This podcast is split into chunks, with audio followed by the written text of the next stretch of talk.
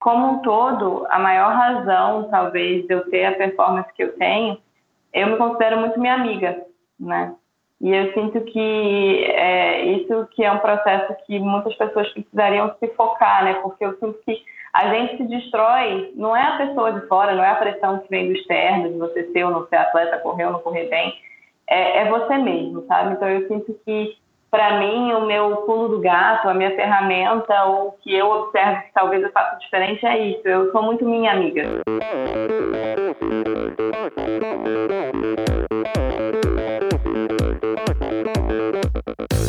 Oi, eu sou a Fernanda Keller. Eu sou João Amoedo. Sou Poliana Kimoto. Aqui é o Murilo Fischer. Aqui quem fala é Ronaldo da Costa. Olá, sou Henrique Avancini. E, e esse é o Endorfina, Endorfina Podcast. Podcast. Endorfina Podcast. Tamo junto, hein?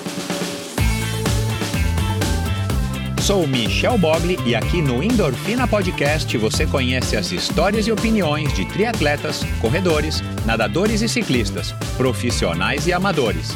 Descubra quem são e o que pensam os seres humanos que vivem o esporte e são movidos à endorfina.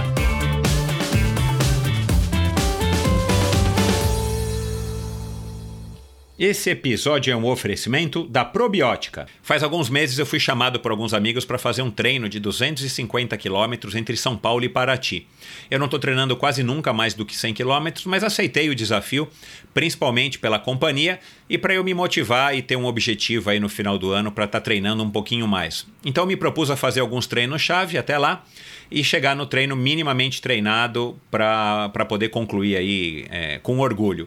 Bom, por N razões eu não consegui cumprir nenhum dos treinos-chave que eu havia proposto fazer, então confiei na minha base e na suplementação aí da probiótica. Fiz a primeira metade do treino comendo aí alguma, alguns sanduichinhos que a gente levou no, na van e principalmente o carbap gel de banana e de morango silvestre, que são os sabores aí que eu mais curto. E aí chegou na metade do treino, quando eu sabia que o bicho ia começar a pegar, eu, eu já tinha uma garrafinha pronta de carbap Energy Beat, que é um produto bacana da carbap que eu venho utilizando aí já faz algum tempo como um pré-treino, quando eu vou fazer treinos mais curtos e mais intensos. Mas dessa vez eu coloquei estrategicamente a garrafinha para que eu tomasse quando, quando eu ainda estava para fazer a parte mais difícil é, do treino, que é a parte da serra. É o legal do Carbap Energy Beat, além dele ser um sabor que eu particularmente adoro, de beterraba com, com laranja, ele tem taurina, cafeína e palatinose ele é praticamente um energy drink que você prepara e você toma a hora que você precisar, bem gelado no meio do treino. Ele caiu aí como uma luva para mim. E quando chegou no treino de serra, até que eu fui bem. Dei até um pouquinho de trabalho aí para molecada mais nova do que eu, subi bem o primeiro trecho de serra. E aí depois, quando já estava bem quente ali no, nas, perto da cidade de Cunha, quando ainda havia aí alguns quilômetros de bastante subida para cumprir, eu acabei utilizando, é, me, me, programei para utilizar as gomas da Carbap, que também é um produto muito legal, produto mais recente aí da Carbap, que são aquelas balinhas de carboidrato que você acaba consumindo é, de uma maneira, além de dar mais prazer e de variar do gel ou das, do, dos suplementos líquidos, você consome quantas balinhas você quiser, na proporção que você quiser. As balinhas de sabor cereja são espetaculares e aí você consome quando der, elas não colam, é, eu deixei elas abertas no bolso da minha, da minha camisa de ciclismo, elas não colam, elas não derretem, então elas se tornam práticas principalmente quando o calor já está já tá forte e você já está bastante suado então elas funcionam muito bem. Então a cada topo de subida eu, eu comia uma ou duas, tomava um gole d'água e descia mastigando e encarava a próxima subida. Eu acabei não conseguindo fazer os 250 quilômetros, é, o que me deixou um pouco desapontado, mas não era para menos. Mas eu fiz 205, 208 quilômetros, cheguei na van eh, tomei um, uma dose que eu já, também já tinha deixado preparada do Carbap 4.1, que aí já é um grande conhecido e um velho aliado meu aí nos treinos, principalmente ultimamente, que eu tenho tentado me esforçar um pouquinho mais. E aí, quando chegou no final do pedal, todo mundo fez os 250 quilômetros. Já estava tomando aí uma, uma garrafinha com bastante gelo de whey com de chocolate com menta, que é o sabor também que eu mais curto. E claro, é, foi um treino muito bacana, a companhia é muito legal. E o mais interessante, eu não fiquei quebrado, eu fiquei cansado, mas eu não fiquei dolorido, eu não fiquei morto, eu não fiquei arrebentado. Passou aí dois, três dias de, de treinos de recuperação ativa, eu estava inteirão para poder continuar aí minha sessão de treinamentos. E agora estou animado aí para começar o ano com, com grandes objetivos que já já vou revelar para vocês. Agora você não precisa levar em conta o meu testemunho, se você não quiser, você pode ir atrás de, de pessoas mais gabaritadas para falar sobre a probiótica como por exemplo os meus convidados e amigos que já tiveram por aqui, os triatletas Pamela de Oliveira e o Santiago Ascenso. É, mas também a Jade Malavase, que é oito vezes campeã brasileira, medalhas de prata e bronze no Campeonato Mundial de Ciclismo Paralímpico, uma excelente atleta, ou a jovem Vitória Farabolini, campeã brasileira dos 10 km na maratona aquática ou ainda a grande Susana Schnarndorf, nadadora campeã mundial e medalhista paralímpica do Rio 2016, ex-triatleta de ponta e uma grande pessoa. A Probiótica é patrocinadora oficial do circuito Ironman Brasil, 3-Day Series 2020 e Letap Brasil 2020. Anota aí, probiótica.com.br, vai lá, entra, conhece todos os produtos, tem uma infinidade de produtos, aminoácidos, todos os tipos de whey, whey vegano e, e enfim, é, uma quantidade enorme de produtos, além desses produtos da série Carbap, que eu mencionei aqui, inclusive a goma de Carbap. E você também pode comprar todos os produtos da probiótica no site da Quality Nutrition, que é qualitynutrition.com.br, ou nas três lojas físicas do Kim aqui em São Paulo. Dá uma passadinha lá que você vai se surpreender com a quantidade, a variedade, o atendimento e o preço.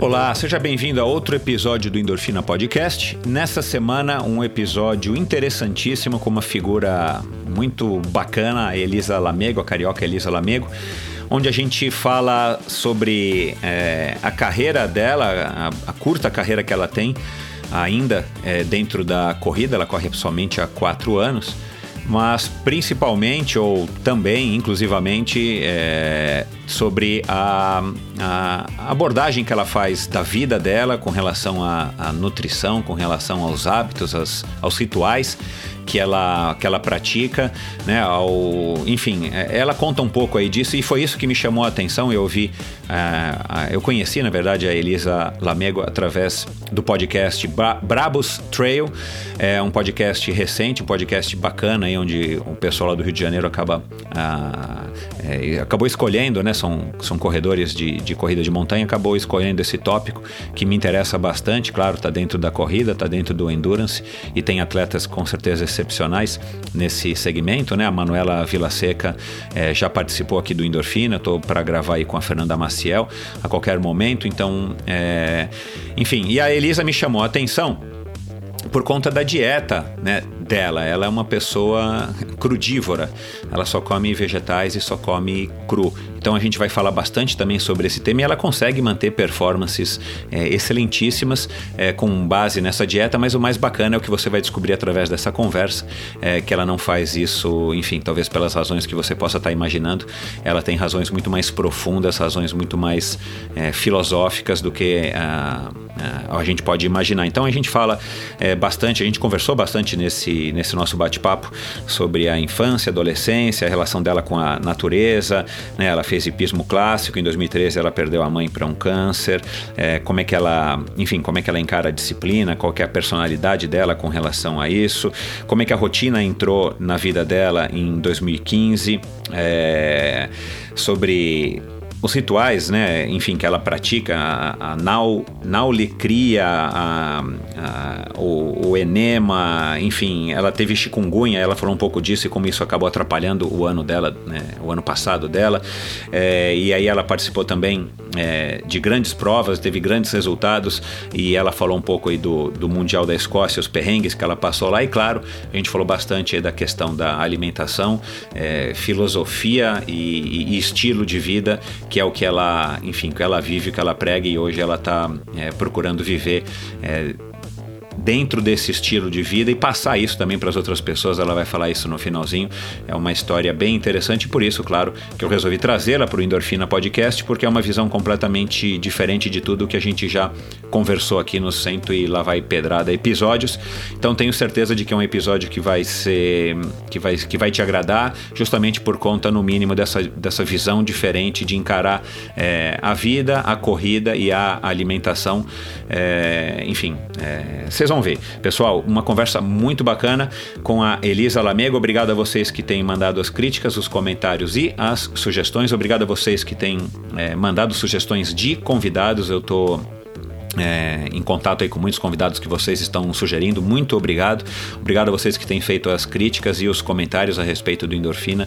Sempre para mim é um grande prazer é, ter essa interação com vocês. E obrigado a vocês que por acaso também escolheram apoiar financeiramente o Endorfina através da plataforma se da plataforma de, de financiamento coletivo chamado a chamada Apoia-se. Você acha um link para o Apoia-se lá no meu site endorfinabr.com é, e a partir de 10 reais por mês você você pode contribuir com Endorfina e se você escolher é, apoiar o Endorfina com 30 reais por mês ou 40 reais por mês, você ainda pode escolher um, um, um brinde, ganhar um brinde é, ou uma camisa, camiseta de corrida no oferecimento da On Running do Brasil ou uma camisa bem legal, camisa de, de ciclismo, é, feita pela, pelo pessoal da Join Sports, do, meu, do Join Sports, perdão, Join Sports, da minha, do meu amigo Eduardo Sarran, que faz aí os uniformes mais legais e mais, mais técnicos e os mais utilizados aí por todos os, principalmente por todos os triatletas é, brasileiros aí. Então é isso, pessoal. Vamos lá agora para mais um episódio sensacional do Endorfina.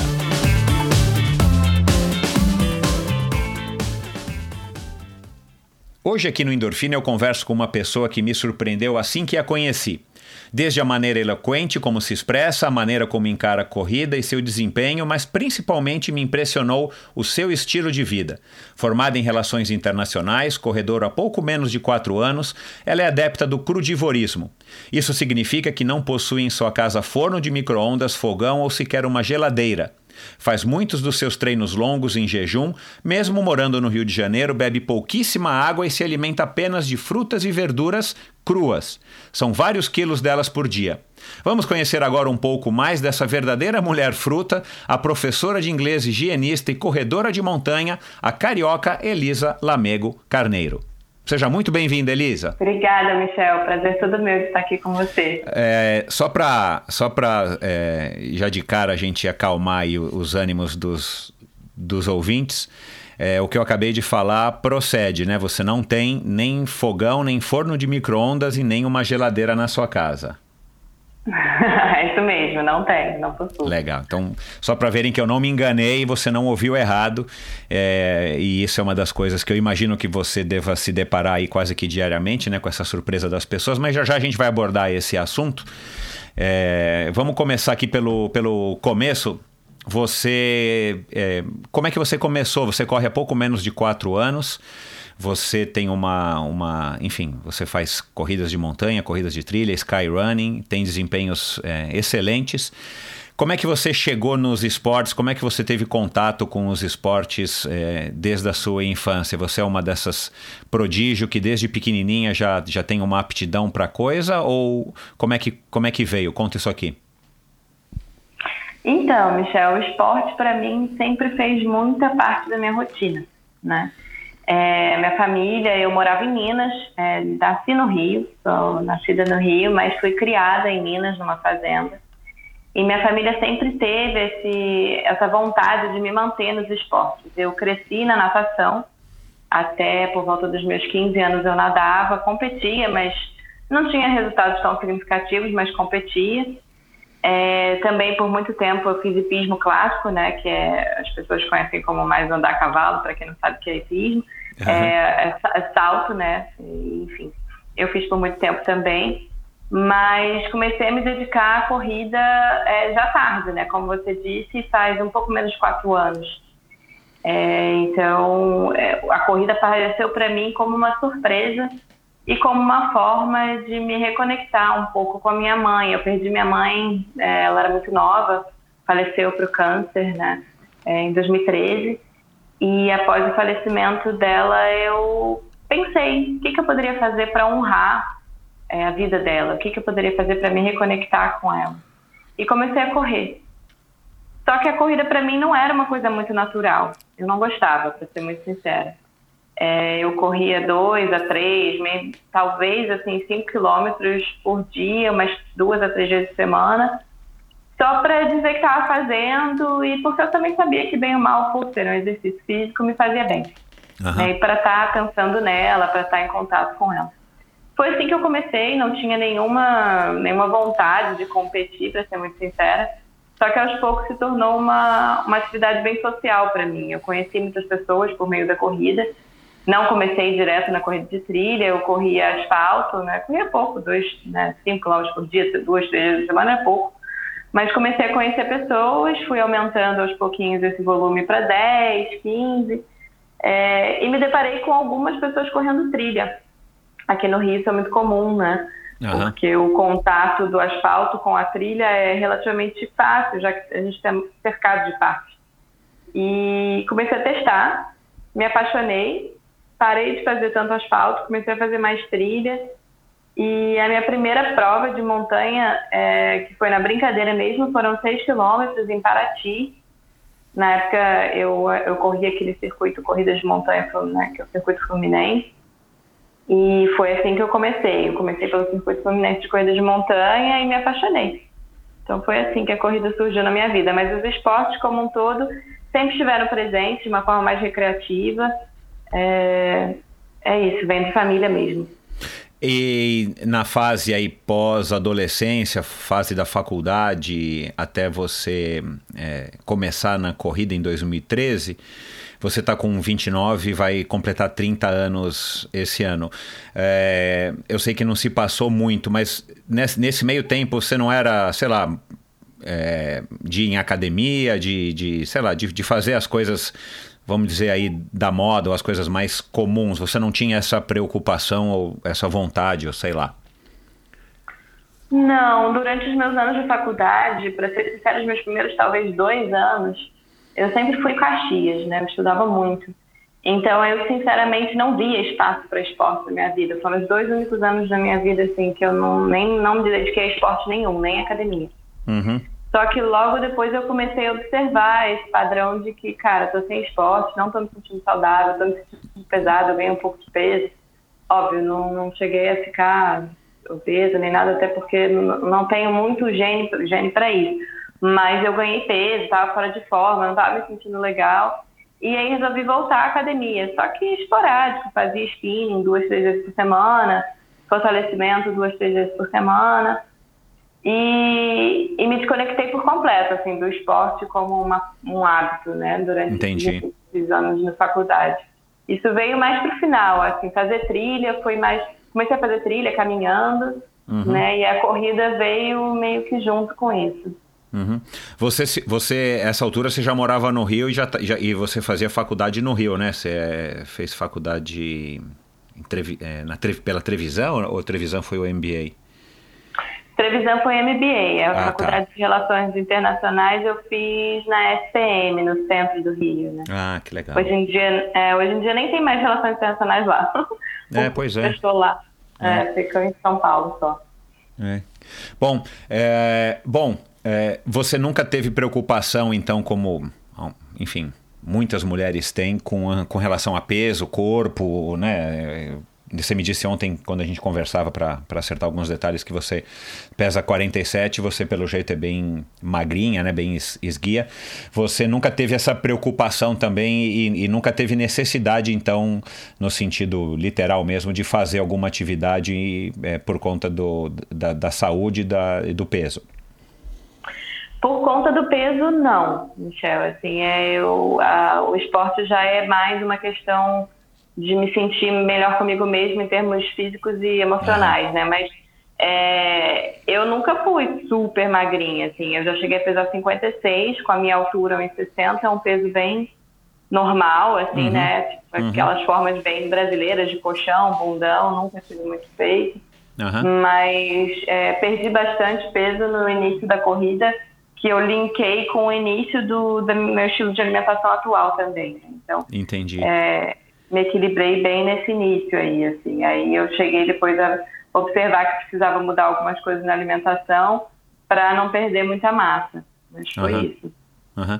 É, do ponto de vista da alimentação, por conta dessa tua não necessidade, não preocupação é, com relação à forma física e ao peso, você sempre, é, sempre, você na infância e adolescência, você tinha uma alimentação é, tida como padrão, uma, uma alimentação como a maior parte das pessoas tem, ou você já sempre teve, por conta do exemplo da tua mãe dos teus pais, de, de uma alimentação mais, minimamente mais consciente e, e, e com menos porcaria? Conta da família, né, por ter morado muitos anos na fazenda, no meio do mato, eu era considerada já saudável, assim, pelos padrões, né, brasileiros. Comia arroz, feijão, salada, comia carnes mais leves, né, digamos assim, é, quase tudo orgânico, porque eu morava na fazenda. É, então, era uma alimentação relativamente saudável. Eu nunca fui uma criança de fast food, de cheetos, de batatinha, nada disso. É, comia vez ou outra, naturalmente, gostava muito de chocolate, doce, etc., mas não era ao nível é, hardcore, digamos assim, né? Aham, mas Muito, muito diferente da minha alimentação atual. Aham. E quando é que você é, foi apresentada, quando é que você sentiu necessidade, ou sei lá, foi convidada ou quis experimentar o vegetarianismo? Porque você, imagino que você começou com o vegetarianismo, né? Isso. O vegetarianismo ele surgiu na minha vida eu ainda em época de ensino médio. Né? Eu estava é, em Minas, ainda estudava em Juiz de Fora, numa escola católica que tem lá, no Colégio Jesuítas. É, e perto da escola tinha um restaurante vegetariano que ele abriu assim nos meus últimos anos de ensino médio, talvez no segundo ano de ensino médio, não me lembro muito bem se foi primeiro ou segundo ano, mas eu comecei a frequentar o restaurante e nesse restaurante os donos me indicaram para assistir um documentário que é o que transformou muita gente da que virou vegetariana na época que eu virei, é, que foi Terráqueos, que o nome em inglês é Earthling. É. É, minha filha E- falou que se eu assistir eu nunca mais vou comer carne. Eu tenho uma filha que é vegana, né? Uma filha de 20 anos. Mas vamos lá, depois a gente fala do, do veganismo, mas me conta. Sim, foi isso que me, que me puxou mesmo, que eu falei, caramba, eu morando em fazenda, meu pai criava gado, né? Então matava é, vaca para corte, etc. Uhum, uhum. E, e como assim que eu mantenho esse tipo de alimentação? Então, nessa época deu um tilt, sabe? Eu fiquei, caraca, eu sou completamente contra o que eu acredito ser verdade. E comecei a aderir esse estilo de vida vegetariano. Mas eu era daquela vegetariana que comia muita massa, comia muita, muito arroz, muita batata, me entupia de queijo, tudo levava ovo. Então, é, o início, eu confesso, assim, os primeiros três, quatro anos não foram exatamente um vegetarianismo, vegetarianismo saudável. Uhum. Mas já não consumia mais nenhuma carne, principalmente nenhum embutido, nada disso. Uhum. E, e que, que mudanças que você sentiu, assim, com o passar do tempo, que fizeram com que você permanecesse com, esse, com, essa, com essa dieta, com essa, com essa linha? Para mim foi justamente não notar mudanças, né? O Ah, manter o tá. vegetarianismo Interessante foi porque isso. quis. Aham. É, porque muita gente não fala, ah, não, não posso cortar carne porque vou ficar fraco, ou não posso cortar carne porque é necessário. Então, para mim, quando eu vi que não fazia diferença nenhuma, eu só me senti um pouco mais leve, digamos assim, talvez a digestão não demorasse, não demorasse tantas horas, Sim. não ficava tão pesada, mas em termos assim mais é, significativos, eu não notei diferença nenhuma. Então eu falei, por que não, né? Vou me manter assim. Então foi por isso que eu Interessante isso, cara. É. É. Você sabe que eu fui vegano por 40 dias, agora no final do ano passado. Eu já fiz dieta restritiva de carboidrato, já fiz dieta restritiva de derivados do leite, enfim, isso nos últimos anos. E uma das coisas que me fez, é, de, de uma certa maneira, não é a única, claro, mas uma das coisas que me fez é, largar essas, essas experimentações que eu mesmo fiz é exatamente porque não sentia diferença, sabe? E agora você, você acabou de falar uma coisa assim que é muito inteligente, eu nunca tinha parado para pensar, porque assim. É, não faz diferença, mas a gente sabe que é mais saudável, né? E na verdade eu, tô, eu, eu fiz esses experimentos todos buscando me sentir melhor, né? Eu tô com 50 anos, não tô ficando mais novo, tô ficando cada dia que passa um pouquinho mais cansado. E, e aí eu falo, cara, deixa eu experimentar, né? A gente lê, a gente ouve e tal. Eu falei, cara, deixa eu experimentar. E fui experimentando ao longo dos anos. E de fato não senti. É, e eu não estou criticando quem, quem faça, não estou dizendo que não funciona, muito pelo contrário, mas assim, para mim, eu pelo menos não senti que fez diferença. Mas eu nunca tinha abordado por esse lado, essa não faz diferença. E a gente sabe que é mais saudável do ponto de vista, seja da saúde mesmo, até do planeta. É, pode ser uma boa justificativa. Gostei, Elisa. Obrigado pela dica. Vamos ver o que, que eu, que que eu ah, conversando e aprendendo com você, como é que eu saio desse bate-papo aqui. Mas vamos lá.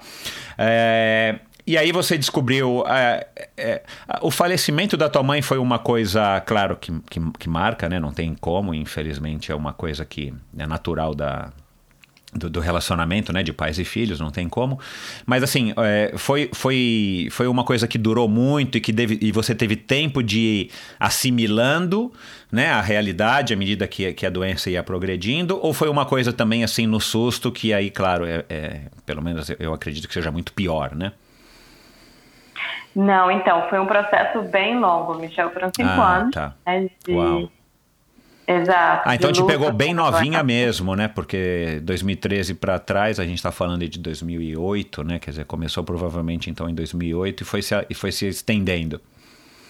Isso, foi final de 2008. É. É, eu estava com 18 para 19 anos, né? E Aham. aí ela descobriu a, a doença. Eu já estava no, eu tava no Rio, né? Então foi uma época que já foi difícil porque eu estava distante dela, então ter esse processo de convalescência, esse processo de tentar se recuperar, a gente se via muito porque ela vinha para o Rio, às vezes, é, se encontrar com, com todos os médicos, porque cada hora a gente tentava uma vertente, né? No início foi uhum. aquela coisa bem natural da quimioterapia e faz a cirurgia, tira o câncer, né, né? Então foi um processo bem pesado, de muitas indas e vindas, muitas metástases, cada hora para um lado.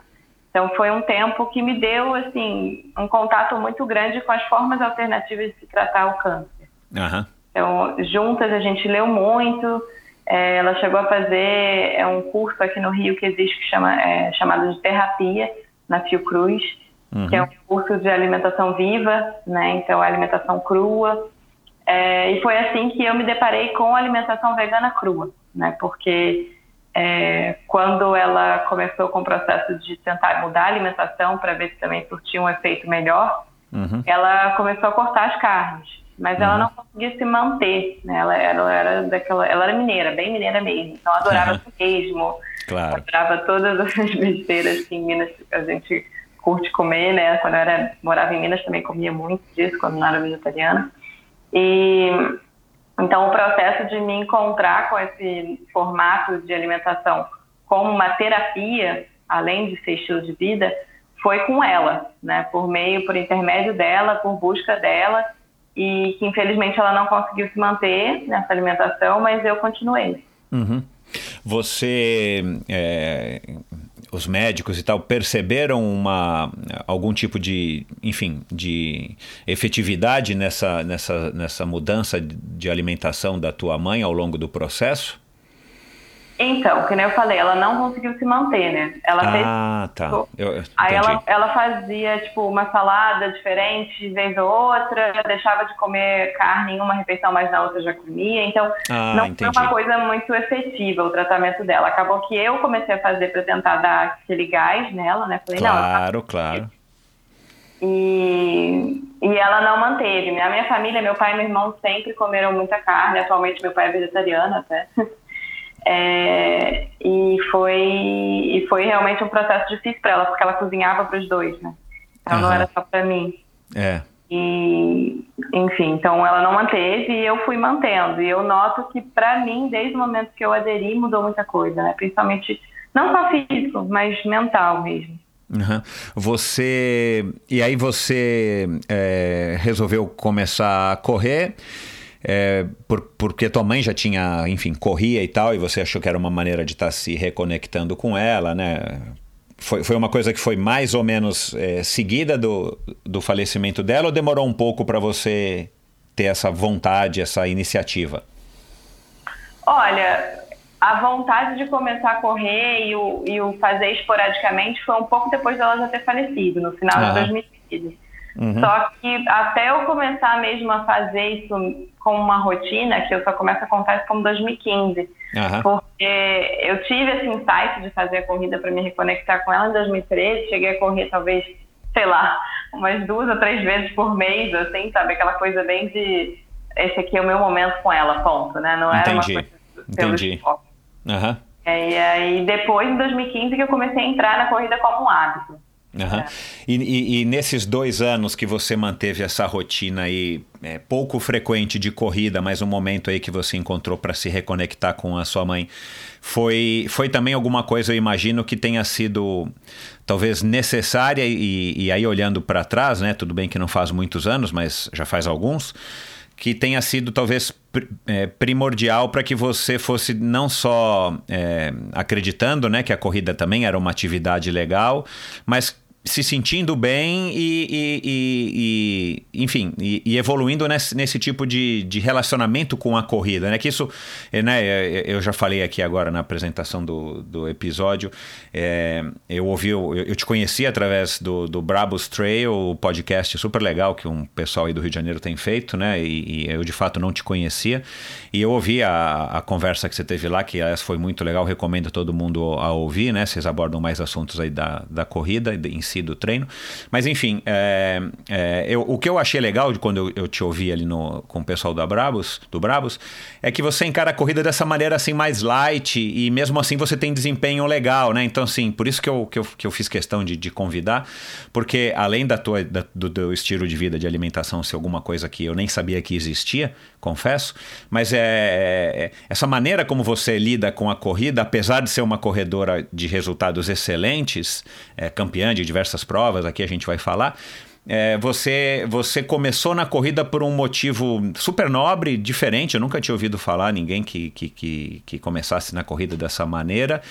E foi uma coisa que você foi cada vez se conectando, e, e, e eu imagino que para você a corrida hoje ela signifique o que significa para muitas outras pessoas, né? Que, claro, tem o bem-estar, a endorfina, a serotonina, a dopamina, tudo que, que todos os hormônios que estimula, né? Não só a corrida, mas a prática esportiva. A corrida em montanha mais legal ainda, porque você está em contato com a natureza e já deu para perceber que você é uma pessoa bem, bem conectada com a natureza por conta dessa tua infância aí na, na fazenda. Mas a corrida para você ela tem um algo especial que provavelmente para pouca gente tem, né? Exato. Eu sinto que você até resumiu bem, né? A corrida para mim ela é muito mais uma forma de eu ter um tempo para mim de meditar e eu brinco que é uma meditação mesmo, né? Então é uma meditação ativa é, do que qualquer outra coisa. E, e é engraçado porque até o próprio Wellington, o Wellington Carlos, meu treinador, é, ele fala, cara, é impressionante. Se eu coloco para treinar mais, você não vai tão bem nas provas. Se você treina menos, você vai melhor. Então, assim, é, eu costumo ter treinos que são bem minimalistas. Eu treino, é, quando eu estou treinando muito, são cinco vezes na semana, uhum. né? E quando eu estou treinando menos, são três vezes na semana. Isso eu digo de corrida, né? Uhum. É, atualmente eu estou numa época de base de novo, então estou treinando quatro vezes por semana e meu e talvez minha quilometragem semanal não, não ultrapasse 50 quilômetros, sabe? Então uhum. é, é, realmente é, é uma forma mais de eu me manter comigo, ativa comigo, fazendo uma coisa boa para mim.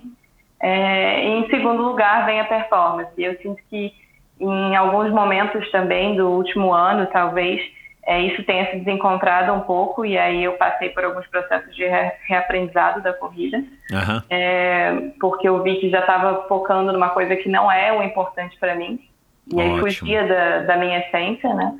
Uhum. E, e realmente a corrida foi mais essa forma de dizer, olha, eu sou Elisa, minha assinatura, então é bem diferente para mim.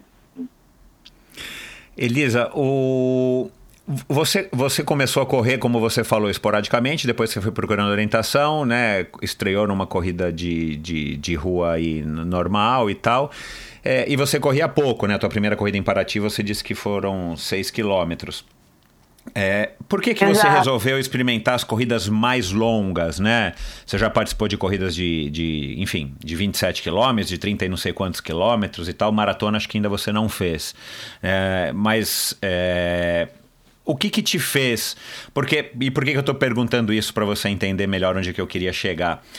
É, essa tua abordagem da corrida é tão legal porque é, ela é super autêntica, deveria ser é, é uma coisa mais comum nas pessoas, né? Você correr, enfim, porque você curte, para, enfim, pelos motivos que for, porque a motivação que você tem naturalmente ela é intrínseca.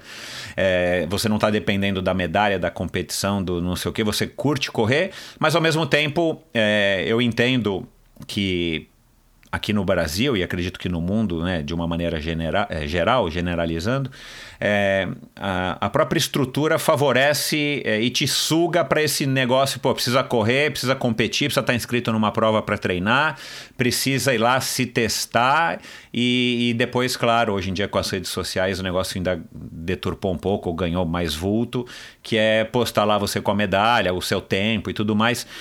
É, por que, que você não ficou, por exemplo, correndo as provas mais curtas? Porque o trail não tem, porque, enfim, você também curtia mais, ficar mais tempo nesse, nessa, nessa, nessa meditação, nessa terapia durante as corridas?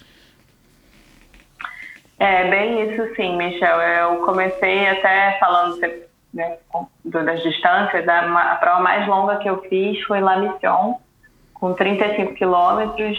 Uhum. É, 35 com quase, acho que 1.600 ou 1.700 de ganho. Então, é uma prova bem legal, eu super indico até. É, não passei dessa distância ainda e não estou com pressa nenhuma, apesar do que eu tenho vontade, sim, de aumentar a distância.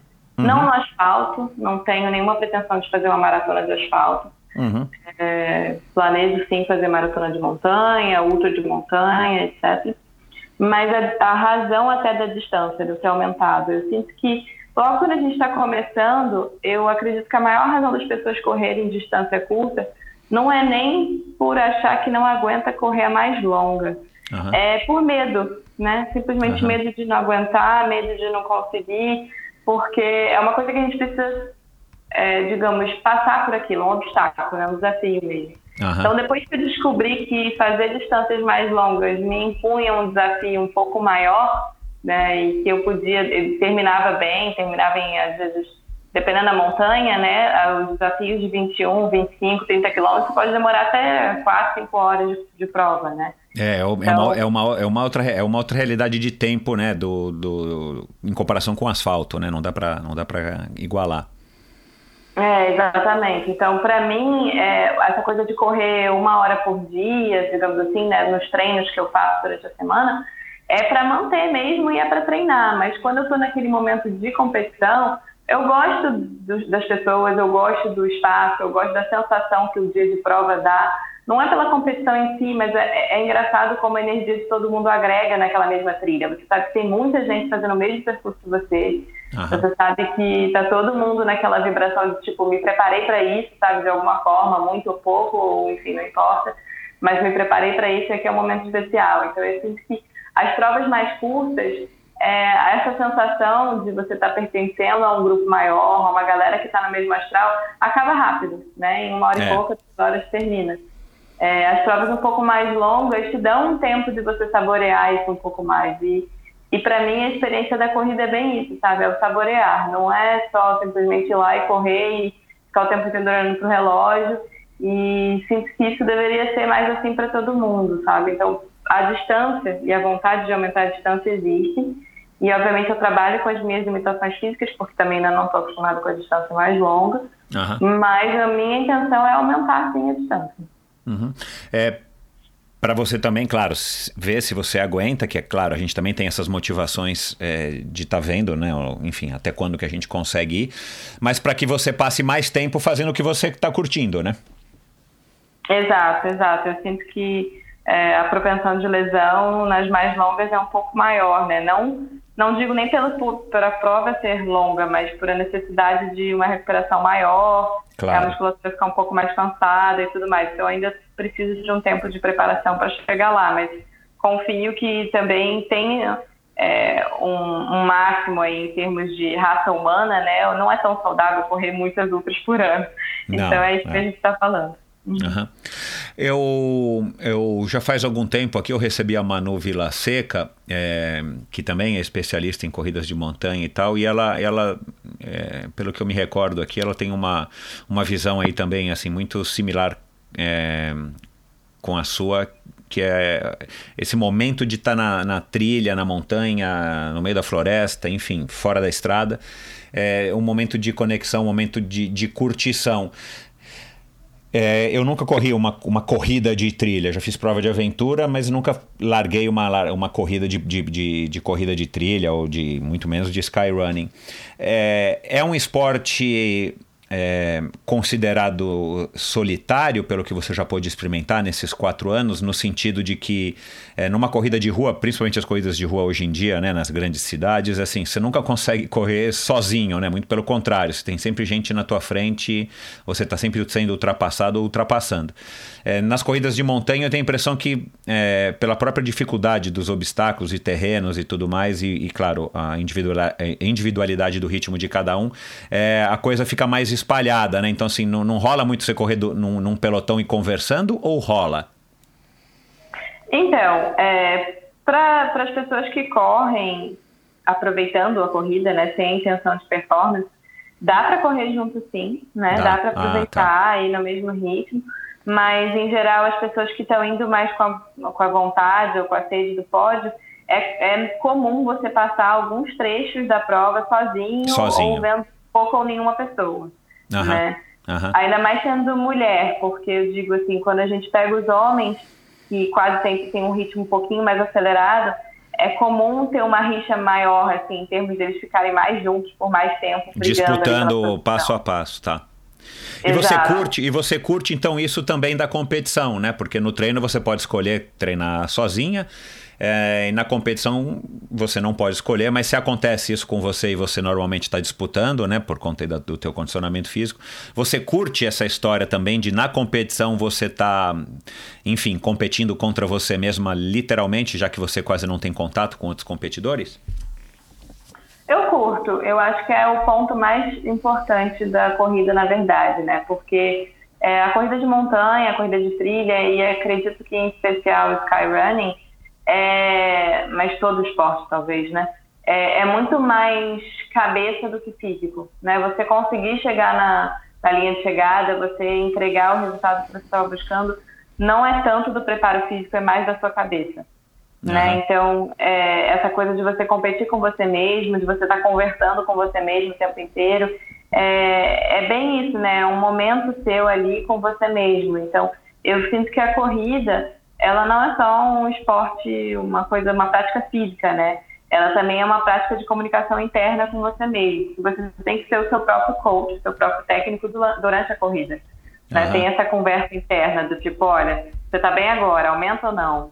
Segura ou não? Tá vendo aquela pessoa ali? Vai passar agora ou não vai? Qual que é a sua estratégia? Então, é uma conversa interna o tempo inteiro, né? Uhum. E, obviamente, há dias que você está bem, há dias que você não está tão bem. Então, é essa coisa de você trabalhar, né? A sua responsabilidade como corredor, o que você está é, se entregando ali. E também o seu próprio merecimento, né? O que, que você merece naquele dia, como que tem vindo os treinos, o que você acredita que você merece, também tem muito disso. Se você já entrar numa prova com a cabeça, vou perder, olha, você está certo. né? Porque o que a gente acredita é o que acontece. Então, é justo de você é, eu sinto que a corrida de montanha é muito disso, de você trabalhar a sua cabeça é, e, e, acreditar no que você está fazendo. E não importa eu acreditar qual que é o resultado, né? O que você está buscando, você tem que acreditar. Então é bem isso. No dia a dia, você, você fica bem sozinha ou você é uma dessas pessoas que está sempre precisando se conectar com, com uma amiga, com um amigo, enfim, né? Você mora junto com o Bruno, que é teu, teu companheiro aí e tal. Você, você curte ficar um tempo sozinha ou você está sempre buscando companhia? Olha, eu adoro ficar sozinha. É, tem ah, foi o que eu imaginei, até... foi o que eu imaginei. Eu adoro, porque eu consigo ter os meus processos né, de, de racionalizar o que eu preciso fazer ou não. É, e até porque eu também tenho muitos rituais assim meus, né, que eu venho agregando ao longo dos últimos anos, de limpeza, de intoxicação, rituais de meditação, etc. E que são coisas que eu cultivo e que eu sinto que para algumas pessoas ainda é meio fora da caixa, pode até incomodar. Né? Então, o estar sozinho me permite ter esses momentos para mim. Mas eu também gosto muito de estar com as pessoas, né? Eu, tenho, eu gosto do equilíbrio. Tem finais de semana, por exemplo, que eu prefiro treinar sozinha, fazer tudo sozinha, ir na feira sozinha, ir ao cinema sozinha. E tem finais de semana que não, que eu quero estar com os amigos, que eu quero fazer com a galera, né? Então, somos animais meio de bando também, né, os humanos. Então, ah, eu, eu, eu acredito nisso, é, eu acredito nisso. O, o, e o Bruno, e o Bruno é, reage bem a isso, enfim, te respeita, ou ele também é assim, ele vocês têm um acordo aí de convivência é, numa boa, cada um respeitando a sua individualidade e você sendo dessa maneira. Isso, isso. É, a gente convive bem com isso, sem problema algum. Ele corre? Corre, corre montanha também. Ah, então vocês, vocês se conheceram já na corrida? Isso, exatamente. A gente se conheceu, acho que foi em 2015. Ou diz ele que passou a me conhecer antes até, que ele me viu numa prova e eu já eu tinha cabelo raspado, né? Então você imagina, pessoa ruiva, mulher, cabelo raspado, chama um pouco a atenção. Então, é, ele, ele falou que me reconheceu de longe, já me conheceu há alguns anos, até a gente realmente se conhecer na assessoria anterior que a gente estava. Aham. E, e, enfim, então, mas foi da corrida assim que a gente se conheceu. Legal.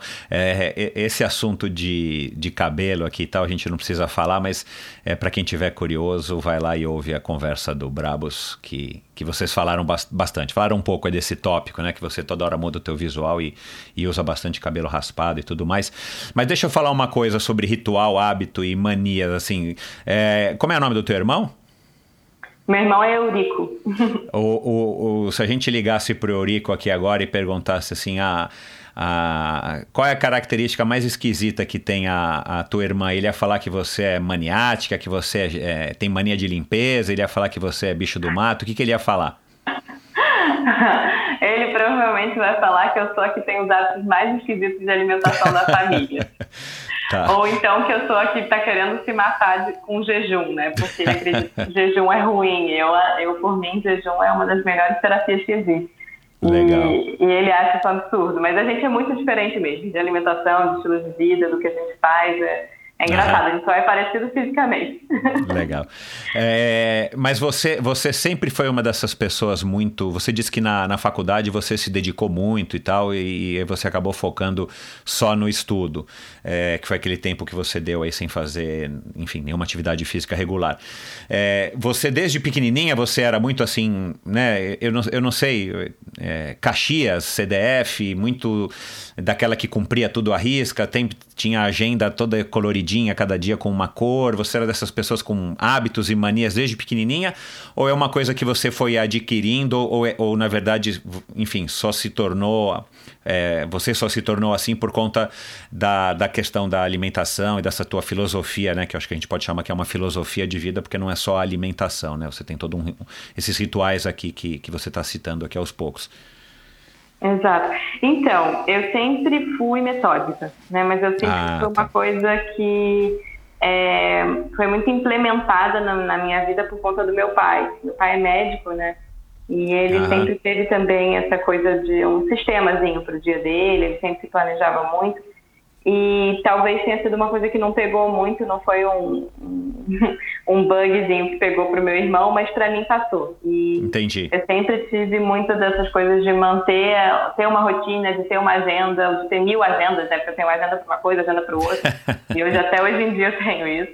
Aham. É o caderno de pensamentos, o caderno de planos para o futuro, o caderno de só escrever porque eu estou estressada, ou o caderno de, né, de escrever o dia a dia, as tarefas. Sempre fui assim, é, continua sendo, né? Mas eu tenho aos poucos também trabalhado isso porque ultimamente eu estou aprendendo que é, também dar uma fluida em cima do que é muito rígido é melhor, né? Então eu estou aprendendo Aham. também com esses meus traços. Aham. Mas sempre tive essa característica. É, e, e, e, e por que, que eu perguntei isso? Eu também imaginei que você, pelo, pela tua história que você foi me contando, eu imaginei que você fosse mais, mais metódica, mais sistemática e tal, porque para levar uma vida, é, enfim, viver uma, uma vida se alimentando da maneira como você se alimenta, essa questão higienista de limpa o nariz e tal, esses rituais, é, que aliás eu quero que você conte aqui rapidamente aí como é que é um dia normal na vida da Elisa, você precisa também ter uma propensão para isso, porque se você for desorganizado, se você for caótico, se você for muito relaxado ou displicente, não tem como, né? Porque a sociedade onde a gente vive, ela não, não favorece é, é, esse tipo de estilo de vida que você resolveu adotar. É, eu sinto que a sociedade que a gente vive hoje em dia cobra muito da gente muita coisa, né? Exato. Mas em especial, assim, é, ela prega o caos mesmo. Então, se você não conseguir se centrar, você É. vai sempre sentir que você está devendo a alguém, que alguma É. coisa não está boa, que você precisa É. de mais alguma coisa para ser feliz. Então, é, basicamente, a sociedade como um todo, ela prega muito isso da gente estar sempre na escassez, né? Então, se você não se enxergar abundante, né? Enxergar que você já tem o suficiente, é, é, é muito disso mesmo. Você precisa seguir um sistema seu e parar de querer se comparar com os outros, né? Uhum, uhum. E eu falando isso até pode parecer, né? Que eu sou super bem, que eu tô sempre centrada, óbvio que não, né? Eu também luto muito com os meus meu anjinho claro. diabinho interno. Uhum. Mas eu sinto que é uma coisa que vem sendo um foco muito grande para mim. Eu sou muito grata por ter me aberto para isso e eu sinto que o portal inicial para isso foi a minha alimentação, uhum. né? Ter começado a mudar aos poucos e a ler sobre e que acabei abrindo portas para outras coisas, para outros conhecimentos. Mas no meu dia a dia é, é, muito disso, né? Eu tenho essa coisa do de manhã levantar, escrever o que eu vou fazer no dia, é, tentar seguir aquela, aquele planejamento, mas é óbvio que alguns dias a gente tem que fluir para outros lados. Claro, claro. Uhum. É... O que mais? Quais são os seus rituais? Então, na parte, eu costumo fazer todos os dias eu faço jejum intermitente, né? Então, é normal eu parar de me alimentar por volta das 6 horas da tarde. Algumas vezes, se eu sair com algum amigo, acabo levando fruta e comendo mais tarde, mas no máximo até umas 8. É, e aí os jejuns vão de 16 a 24, 30 horas. Hoje, por exemplo, é, eu quebrei um jejum um pouco antes da nossa conversa, de 36 horas, né? Treinei, depois quebrei o jejum. É, então eu costumo muito fazer o jejum Todos os dias eu faço jejum e de 15 em 15 um jejum de 36 horas, que foi esse. É, e além disso, as limpezas nasais eu faço duas a três vezes por semana, que é um, é um estilo de limpeza, é uma prática muito, muito indiana, né? Essas práticas é, de limpeza, assim, são, eu, eu venho seguindo do, do yoga. Uhum. É, então, além disso, tem algumas práticas que a gente chama de naulicria, né, e que é uma prática mais para limpeza, desintoxicação corporal de respiração, né, então une a respiração com, com uma limpeza física. É, faço também enemas, que são limpezas intestinais, uhum. é, de duas a três vezes por semana. Isso é uma limpeza com água, né? Tem gente que fala, ah, então você faz limpeza com café, limpeza com chá, é, limpeza com sei lá mais o que. Não, é só água mesmo. Uhum. É, e tem uma prática que eu faço também, que ainda é muito tabu, né? E que poucas pessoas conhecem, é, que é chamada de terapia real. A terapia real é você fazer o uso da sua própria urina, né? Uhum. Então, basicamente, a, a, primeira urina da manhã, é, ela contém uma, uma, uma, taxa muito alta de GH, né? De, de, de, hormônio do crescimento. Isso, do hormônio do crescimento, growth hormone. É, e eu faço uso dessa urina, então às vezes você pode ou ingerir, né, ou, ou usar no cabelo, ou fazer um próprio enema com essa urina. E é uma prática muito antiga, milenar, assim, dos Vedas, e que eu também faço atualmente. Uhum. E muita gente fala, mas por que, que você faz isso tudo, né? Você já come bem, você já pratica esporte, você não precisa se limpar, assim, dessa forma. Isso. É, é engraçado, é uma pergunta que me vem e que eu falo, cara, é que nem uma casa. É, eu em casa, eu limpo casa no mínimo três vezes por semana, vassoura, pano e, e tudo, né? E para pra pensar, na casa a gente limpa, se a gente limpar uma vez, ela não vai ficar para sempre limpa, né? Uhum. Então é aquela coisa de você estar tá constantemente sujando, limpando, sujando, limpando, sujando, limpando. Então a vida é isso, né? Então uhum.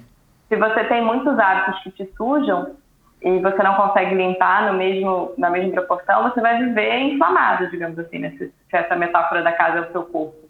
Mas se você consegue se limpar mais do que você se suja, você consegue estar sempre leve, seja mentalmente, seja fisicamente. Então, uhum. são muitos hábitos que eu tenho, alguns são hábitos tabus ainda, mas que são hábitos que eu enxergo o bem que estão me fazendo já há bastante tempo. E, e são esses, assim, que eu costumo manter, além da yoga, que eu faço três vezes por semana, é, e os treinos, né? Mas então, é, são hábitos mesmo, que eu acredito. Que você não consegue sair para treinar sem fazer isso antes. Você tem que passar por esse processo, é, não todos os dias, claro, mas assim, por, todos, por, por, tudo isso que você falou, você tem que passar por isso antes de treinar. Ou, por exemplo, sei lá, acontecer alguma coisa, você vai ter um compromisso, não vai dar para fazer o treino no horário que você está acostumada. Tipo, ó, vou ter que acordar amanhã às 4 horas da manhã e vou treinar, depois eu vou fazer minha rotina. Você, você consegue fazer isso ou isso para você ainda não dá ou você acha que não, não funciona? Como é que você encara essas, essas adaptações que a gente acaba tendo que fazer via de regra muitas vezes, né, embora sejam exceções, é, na, na, nossa rotina por conta de, de, outros, de outras tarefas, enfim, da, da vida? Então, eu eu já tive um, um momento, alguns meses, que eu justamente não conseguia fazer nada antes de fazer todos esses rituais. Aham. É, e aí eu via o quanto aquilo também estava se tornando uma prisão para mim. Pois eu falei, é. cara, eu tenho que sair disso, porque se algum dia eu não conseguir, ou se por algum motivo marcar um treino com alguém, que for um treino super cedo, e eu precisar dormir um pouco mais, eu vou deixar de dormir para fazer. Não, tenho que me ajustar nisso. Então, realmente, hoje em dia, eu acabo reencaixando os rituais para eles, eles vão acontecer na medida que eu preciso deles, mas eu não tenho mais essa necessidade enorme de fazer antes do treino. Óbvio, Ah, tá. quando eu faço antes do treino, eu me sinto melhor. Isso, né? é. Exemplo, você tem a sua preferência, mas você não vai ficar refém disso. Exato, exato. Eu sinto que é tudo na vida, né? A gente não pode ser refém dessas coisas. Então, Aham. é, é, é isso que eu faço. Aham. É, assim, se, se, der- se, é, se a gente tiver que resumir, né? Você tiver que, que sintetizar é, num, num, sei lá, num- num- numa palavra, num, num- benefício, numa vantagem, é, o, o que, que te motiva a, a levar esse estilo de vida, a, a manter né, esse estilo de vida que você, é, enfim, já está aí há, há pelo menos quatro anos fazendo e, e evoluindo e emer- imergindo cada vez mais nesse estilo de vida. Qual que é a grande motivação disso para você? Olha, se for para uma, uma palavra, Michel, eu diria leveza. Só que dentro dela ainda vem algumas outras coisas, né? Porque a limpeza física já é realmente essa coisa da gente ter a tríade, né? Do físico, do emocional e do espiritual. Então, para mim, essa leveza, ela resume um tripézinho, que é a limpeza física, né? Uma, uma aceitação maior eh, emocional de você mesmo e um equilíbrio maior espiritual. Então, são esses três que, para mim, somam leveza, né? Então, é por isso que eu faço isso tudo. Uhum. Você está em, em constante busca para evoluir, para descobrir novas, enfim, novas práticas, novos hábitos, novas, novos rituais, para que você se sinta cada vez melhor. Também é, é, a gente poderia também resumir dessa maneira. Certamente, certamente. É essa busca. Uhum. E isso é o que te motiva. Isso, é o que me motiva. Né? Todo dia quando você acorda, né, e você já já está habituada, mas assim você sabe que você vai ter que, enfim, é, tudo bem dentro da tua casa é mais fácil porque é a tua casa e você já tem essa é, é, você já não tem a geladeira, não tem o fogão, não tem a- nada nada para intervir, mas você você acorda todo dia de manhã acreditando que esse é o caminho que você deve seguir, justamente por isso está te fazendo feliz. Exato, exato. Eu não viver engessado, né? Essa coisa de você estar sempre buscando melhorar, porque tem muita gente que fala, "Ai, eu não sou bom o suficiente, então eu não vou agir em cima do que eu preciso melhorar de alguma forma, porque não adianta nada mesmo. Acho que não é bem por aí, né? É, é sempre essa busca de melhorar. Me diz uma coisa, ah, você acha que é, parte disso tem, tem ainda algum, algum resquício ou, ou é totalmente vinculado à perda da sua mãe? Você está querendo, enfim, é, que seja no subconsciente também, melhorar a tua qualidade de vida porque você presenciou uma coisa muito, muito ruim aí, é, é, enfim, na pele, literalmente? É, ou não tem nada a ver, é simplesmente uma evolução da Elisa e que, claro, os acontecimentos todos da sua vida fazem parte né, do, do teu ser, do, do- de quem você é, então eles também estão ligados, mas você identifica como sendo alguma coisa que de repente foi é, desencadeada ou acelerada depois do falecimento da tua mãe? Com certeza. Eu sinto Ah, tá. que ela foi um gatilho, né? Ela Aham. foi aquela. Talvez ela tenha sido uma lupa, digamos assim. Sim. eu olhar mais de perto o que realmente importava, né? Então, Entendi. eu, eu lembro que, poxa, ela faleceu antes dos. Ela tinha 40, 41, eu acho. Então, assim, é aquela coisa que eu paro pra pensar hoje em dia. Se eu, se eu tivesse só mais 10 anos de vida, o que mais que eu queria fazer da vida? Sabe? Então, porque eu tô quase 30, né? Então, eu penso muito isso. Às vezes, quando eu começo a me preocupar demais com algumas coisas, ou a perder tempo com coisas que eu não tenho vontade de fazer, mas eu tô fazendo por convenção, ou porque eu acho que vou deixar alguém feliz, mas não a mim mesmo, eu, eu volto atrás um pouco e penso, o que, que eu deveria estar fazendo de verdade? O que realmente É. importa? né? É. Então, é, é bem esse processo para mim. E foi com ela que começou assim. Legal. É, você acabou de falar, né, que você está com 29, vai vai tá quase fazendo 30. É, se você se você é, pudesse, enfim, é, olhar para trás e, e, e, conversar com a Elisa de 20 anos, assim, ou, ou diferente, vai. Se você pudesse é, é, é, se comparar com a Elisa de 20 anos, né, de, de 10 anos, quase 10 anos atrás, é, não do ponto de vista físico, do ponto de vista, enfim, de desenvolvimento de ser humano, assim, como é que você, como é que você se enxerga nesse, nessa última década e como é que você encara, né? Tipo assim, está chegando nos 30, né? Uma idade, é, enfim, para muita gente é, é, uma questão, né? Eu, eu não concordo, mas eu respeito. Como é que você está encarando também é, essa, essa, esse marco aí na tua vida? Olha, Michel, eu gosto de dizer para as pessoas que se eu fosse começar a contar a minha idade a partir do momento que eu despertei para as coisas que acredito ser, serem realmente importantes, eu devo estar fazendo uns 4 a 5 anos de vida, sabe? Então, ainda me sinto um, um bebê, né? É, e para aquela Elisa de, sei lá, 10 anos atrás, eu enxergo que faltava confiança né? Então faltava aquela coisa de virar e falar, olha, digam o que quiserem, mas eu sei qual é o meu caminho. Então cada um sabe melhor do que os outros quem é você assim por dentro, né? Então para mim foi muito esse processo de me redescobrir e falar, eu não sou igual ao outro, por que, que eu preciso fazer igual ao outro? Claro. Né? Então é um processo muito bonito assim para mim. E eu diria que é isso, é a confiança. Então olhando para aquela Elisa de 10 anos é, eu diria para ela, olha, confia mais em você, vai mais no seu taco, não precisa muito ouvir os outros. Então, é Legal. É bem... Você, você corre é, valendo mesmo há quatro anos e você tem resultados super é, expressivos, como já falei aqui.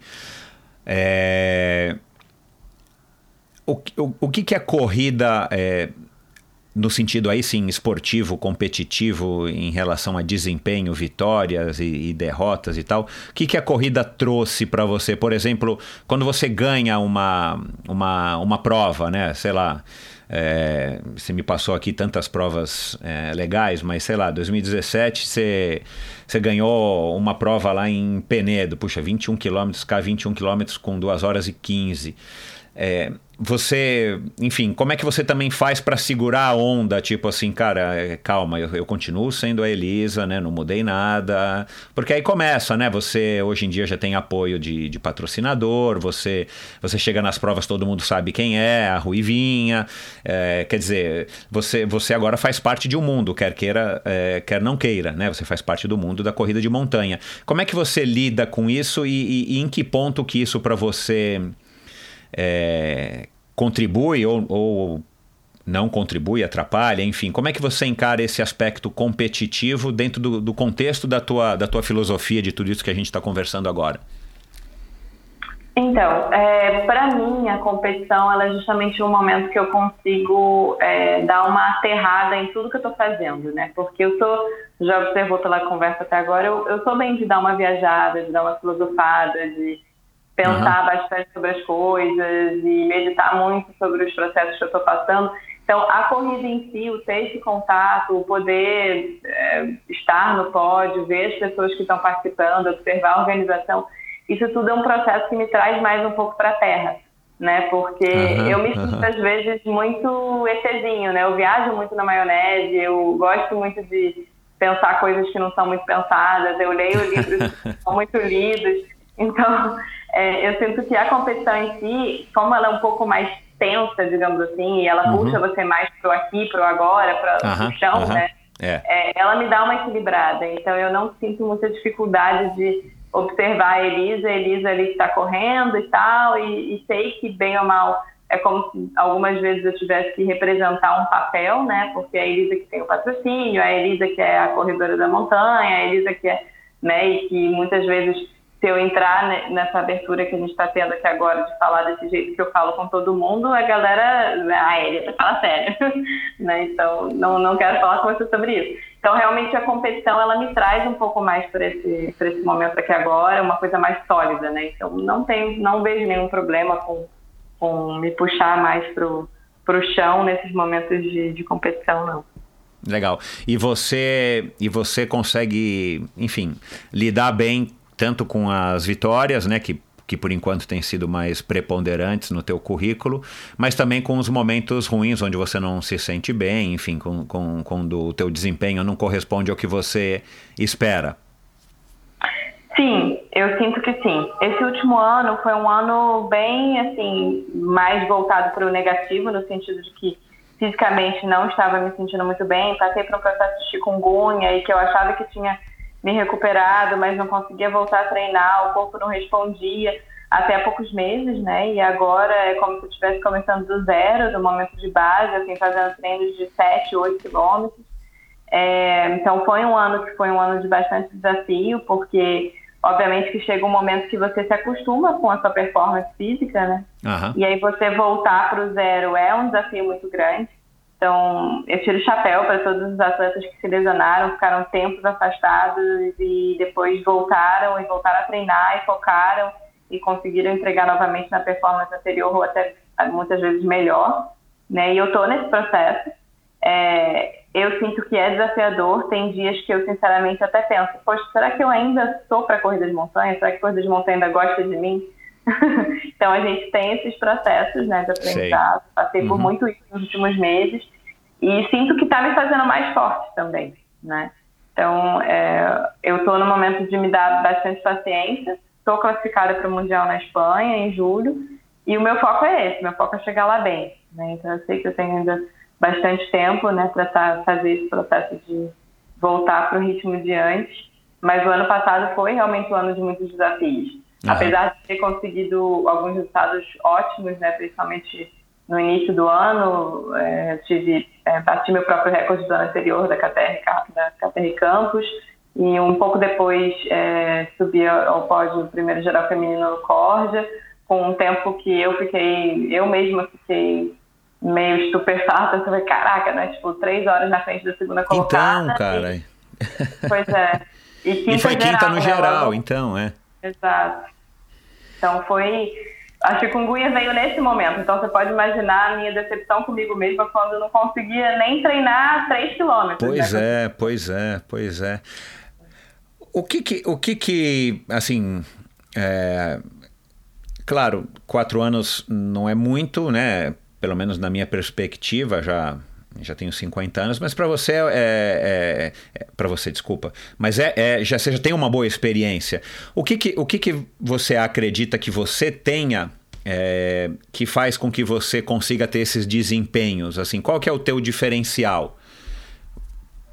Eu imagino que você não vai falar que seja alimentação, ou você acha que tem a ver com alimentação, mas de onde que vem essa tua essa tua, enfim, essa tua condição física, essa tua vontade de, de, de enfim, de correr e, e ter desempenhos dessa maneira sendo que você encara a corrida desse jeito, né? Porque assim, uma coisa assim, eu já recebi aqui 1.595 campeões, cara, que o cara vive para isso, meu, o cara, né, é, cada um a sua maneira, mas assim, são pessoas tem pessoas que passam por aqui no, no Endorfina que são assim 125% dedicadas a isso e, e, e fazem tudo para aquilo, né?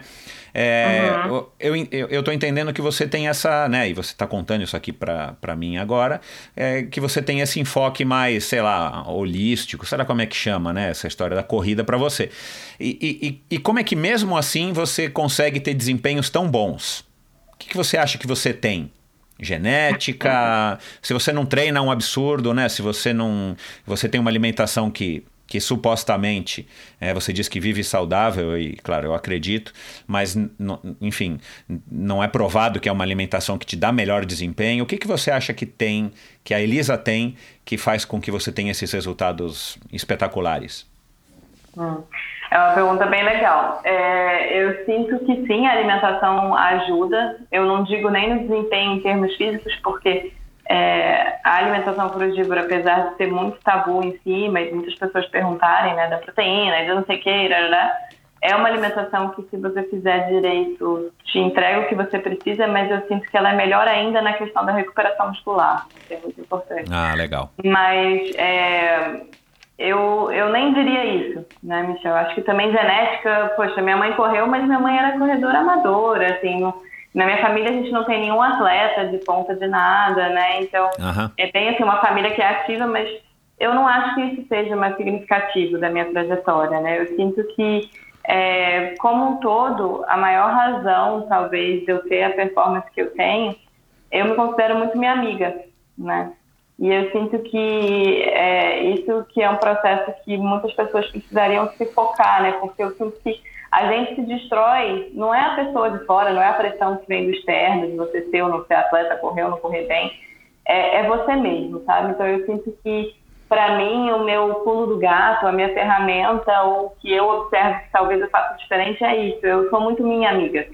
Né? Então, se em momentos eu estou passando por alguma barra, ou se alguma coisa não está dando certo, ou está dando certo, eu mesma me animo, eu mesma né, me puxo para cima. Então, tenho essas artimanhas de, de, de ficar conversando comigo mesma. Né? Então, eu sinto que não é tanto físico, a alimentação ajuda muito. É, né, o, talvez a, a ajuda, o apoio de amigos, o apoio externo também ajuda, mas acho que toda essa coisa externa né, o que vem de fora para dentro não é a razão principal, seria mais esse de dentro para fora. Então eu me sinto muito minha amiga mesmo. Uhum. É, o, que, o, que, o, que, o que você deixa transparecer, e você falando isso aqui acho que reforça, é, é que. E já teve outros convidados que, que, que falaram isso, e aí eu, eu, eu, eu fui aprendendo e, tive que concordar, que é você fazer o que você gosta, e no teu caso é, é a corrida, é esse estilo de vida, né? Aliás, já já a gente vai falar que você agora está tá cada vez mais é, imersa nesse universo, tá, tá fazendo coaching e tudo mais, mas é você tá feliz com você mesma e, e, e por acaso ou não, para você tem a ver com a corrida também. A corrida é esse instrumento que faz você, você enfim, é, é se conectar com tudo que você busca para estar tá evoluindo. Então, acho que talvez é, seja muito mais o, o caso de você estar tá, tá feliz e, como você acabou de falar, muito legal aqui, que você é amiga de você mesmo. Então, você está você tá de bem com você.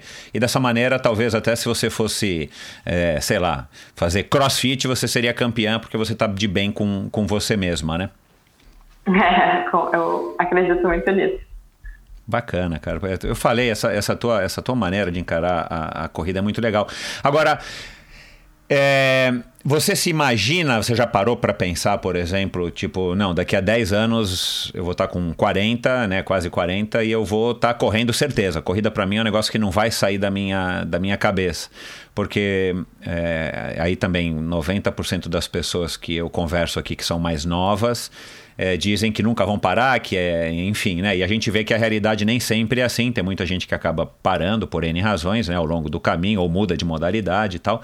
Você se enxerga, você já parou para pensar se você vai manter essa corrida por muito tempo ou você vai vivendo a cada dia, a cada ano, a cada temporada, a cada prova e, e você não, não, não parou ainda para pensar nisso? Olha, eu já tive momentos de dizer nunca mais na vida vou parar de correr. E Aham. já tive momentos também de estar bem triste e um dia pensar, não quero mais correr, né? Aham. Então eu já tive os momentos dos dois. É, atualmente, com a minha cabeça de hoje, né, dia 6 de fevereiro, é, eu sinto que é, eu não, não tenho como parar de correr. Nem que eu corra um, dois quilômetros para dizer, olha, dei uma respirada, consegui raciocinar, colocar tudo em ordem na cabeça. Aham. Né? Então, a minha, minha opção, a minha vontade para o futuro é justo essa. Não planejo parar de correr. É, Você você já participou de N provas, né? Já foi pro, pro campeonato mundial ano passado. Onde é que foi o campeonato mundial de sky de skyrunning? Em 2018 foi na Escócia. Né? Ah, é. Eu achei que fosse Suécia. Tá. Não, foi na Escócia.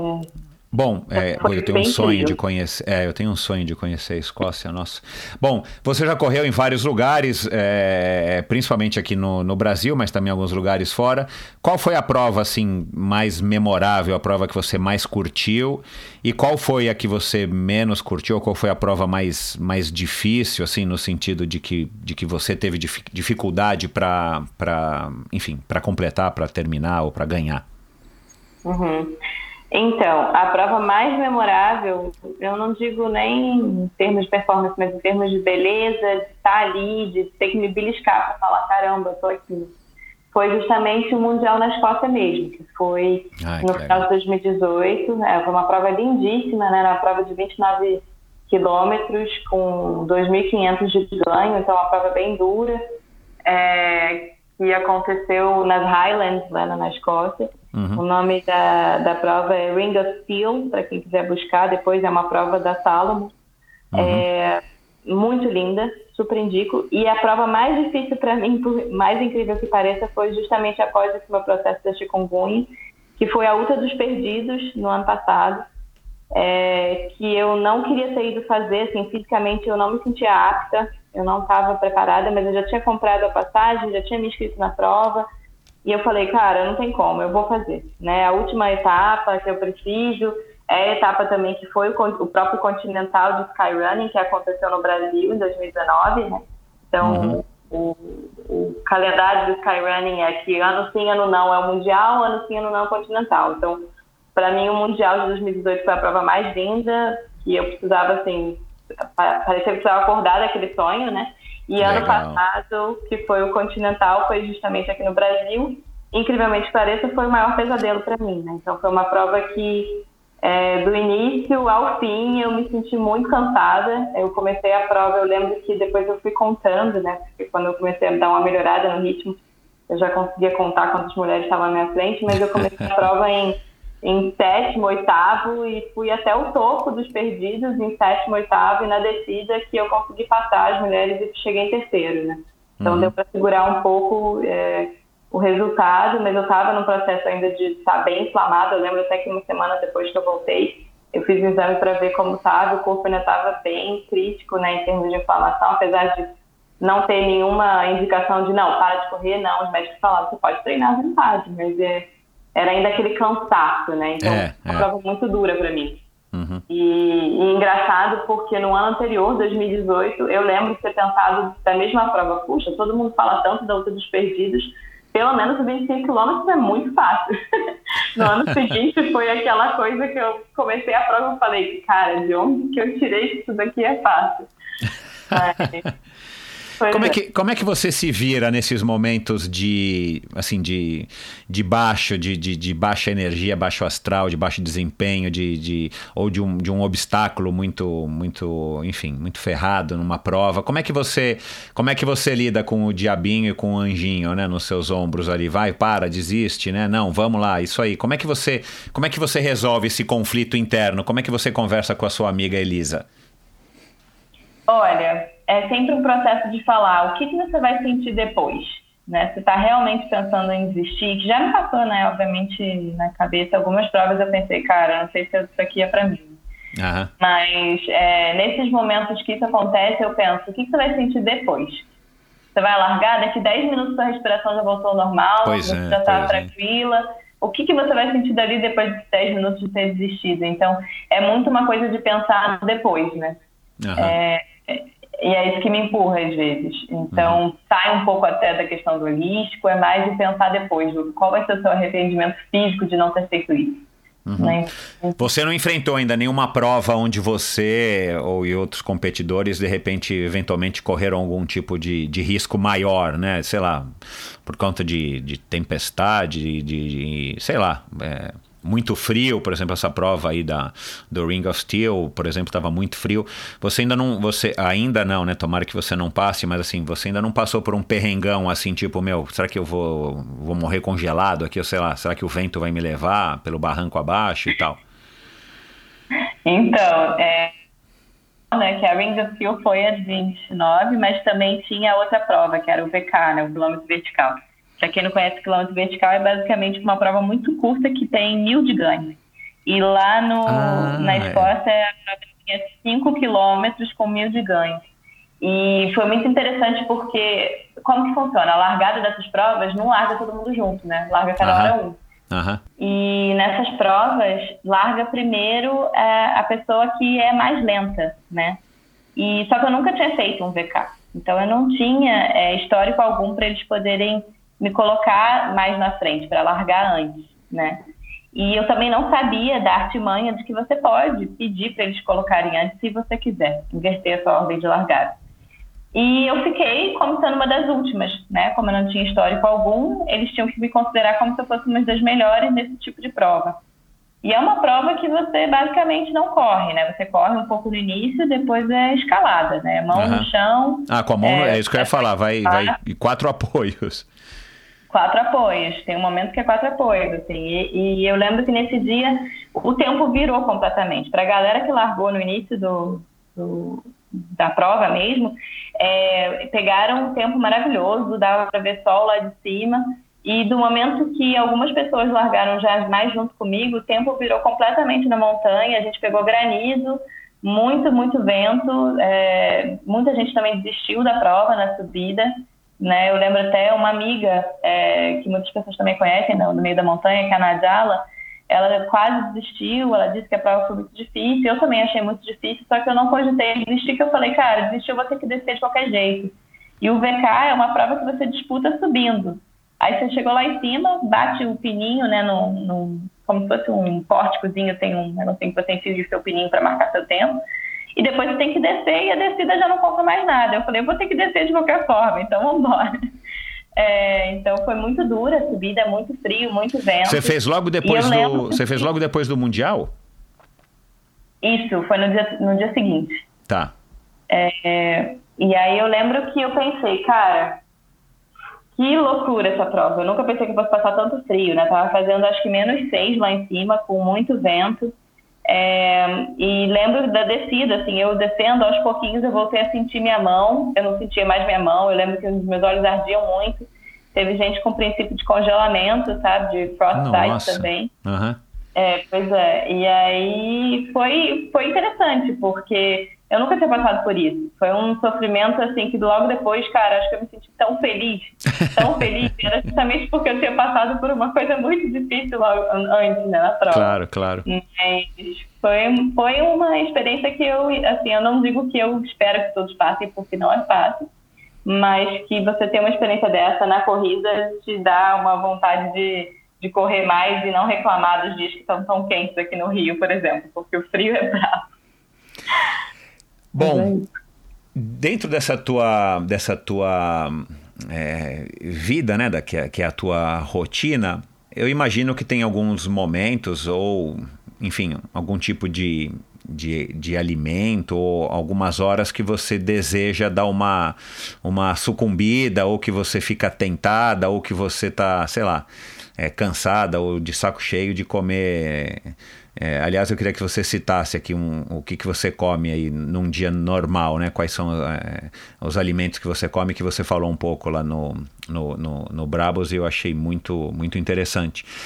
É, co- como é que você lida também com esses momentos? Qual é o dia ou qual é o momento ou qual é o tipo de alimento que você fala assim, não, agora eu não vou sair aqui da minha, da minha, enfim, da minha dieta, é, mas eu vou, eu vou comer tal coisa, que isso me dá prazer e não tá, enfim, eu, eu, eu- você entende como se você estivesse burlando, né? Que é o, que é o tal do cheat day em inglês, né? Que muita gente tem usado, né? Tipo, ah, usa um dia da semana para você avacalhar e depois os outros dias você você volta. Eu não sou muito partidário desse tipo de filosofia, mas é, você tem alguma coisa assim parecida? Ou quais são, quais são os alimentos que você come meio forçada? É, enfim, porque você não gosta ou porque sei lá o quê? Ou, conta um pouquinho dessas tuas, de- dessas tuas é, dificuldades aí do dia a dia com relação à alimentação. Uhum. Então, para mim, a alimentação é, é sempre muita quantidade, né? Fruta, folha, mas sempre muita quantidade. E aí, eu também não gosto muito desse termo de cheat day, né? De você, é o dia do lixo, no caso do português, né? Que muita gente usa. Aham. É, eu não concordo muito, eu acho que se a gente entrar muito para isso, então para que, que a gente faz certinho nos outros dias, né? Uhum. Tem gente que fala, ah, mas aí você precisa ter um caminho do meio. Eu falo, cara, em termos de alimentação, não adianta você comer super bem alguns dias e outros dias bacalhar, porque não, não, é, não é porque você comeu cinco dias bem e um dia você vai comer mal que vai valer mais que você comeu bem. Não, vai valer o que você abacalhou também Claro. né? Então eu sou um contra isso. Mas os momentos que eu saio um pouco da alimentação mais fruta e folha são os meus momentos que eu faço uso da ervilha fresca, né? É, e que eu sinto que até em, em épocas que eu estou treinando mais ou que eu estou querendo ganhar um pouco mais de massa, é, eu acabo recorrendo a leguminosas, que não são a base da alimentação frugívora, né? Porque na alimentação frugívora é, as leguminosas não são consideradas.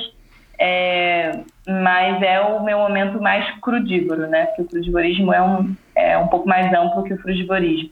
É, então, seria para mim esse momento de pisar um pouco na jaca, digamos. Mas no dia a dia, eu costumo muito fazer jejum, né? Na parte da manhã eu, é raro eu comer alguma coisa, a não sei quando eu estou quebrando jejum mais longo, de 30 e poucas horas, 40 horas, eu acabo comendo de manhã. Mas é comum a minha primeira refeição ser por volta de uma hora da tarde, duas horas da tarde. E muita quantidade de fruta, né? Podendo variar entre 2, 3 ou 4 quilos de fruta numa refeição. É, e faço sempre duas refeições grandes. Então, é, é, normal uma delas ser basicamente só fruta, então, digamos, 3, 4 quilos de banana, ou uns 4 quilos de mamão, 5 quilos de mamão, é, que são as minhas frutas favoritas, né, mamão e banana, são as mais fáceis de conseguir maduras aqui também. É, mas quando tem fruta de época, né, digamos, daqui a pouco já começa a época do caqui. Aí, cara, uma refeição tem uns 20, 30 caquis. Tudo é tem que ser orgânico, Elisa? Não, não, não faço uso só de orgânicos, até porque haja bolso no Brasil que aguente, né? Exato. A gente isso tudo orgânico. Então, o que eu prezo mais é escolher a fruta da época, porque é a fruta que vai estar mais natural, menos, menos defensivos, menos agrotóxicos. Uhum. É, e também fazer uso sempre que possível de folhas orgânicas, mas quando não orgânicas, as folhas que você olha que estão mais furadinhas, que você sabe que algum bichinho pegou, porque também não tem tanto agrotóxico. Né? Então, é esse o meu foco. E muita gente fala, ah, poxa, então o que, que adianta né, você ser frugívora se você não consome agrotóxico? E as pessoas que falam isso mal sabem que, infelizmente, existe um termo chamado bioacumulação, que significa que mesmo que você não esteja consumindo, que você esteja consumindo, por exemplo, salada, é, tudo orgânico, é, se você consumir qualquer coisa que seja de origem animal, que não seja orgânico, aquilo é bioacumulado, ou seja, é, é exponencializada a ação do agrotóxico naquele alimento, porque foi consumido por um outro animal antes. Ah, né? não então, sabia. Uhum. É, é bem complicado isso. Então, tipo, leite que a gente compra em mercado, é, é, queijo, né, que vem da vaca que toma antibiótico, ou que comeu capim que leva algum tipo de, de, de agrotóxico qualquer, ou enfim. Então é bem complicado isso, assim, eu sinto que infelizmente a gente morando assim na cidade grande, eu morando no Rio, quem mora na cidade grande também não tem muito acesso a poder ter sua própria horta, digamos, já é um pouco mais complicado, mas eu ainda acredito que o frugivorismo é muito mais saudável do que é, alguns outros tipos de alimentação. Não digo que é para todo mundo, porque obviamente são processos de adaptação de anos às vezes, é, mas é uma alimentação que traz muitos benefícios. Sim. Uhum.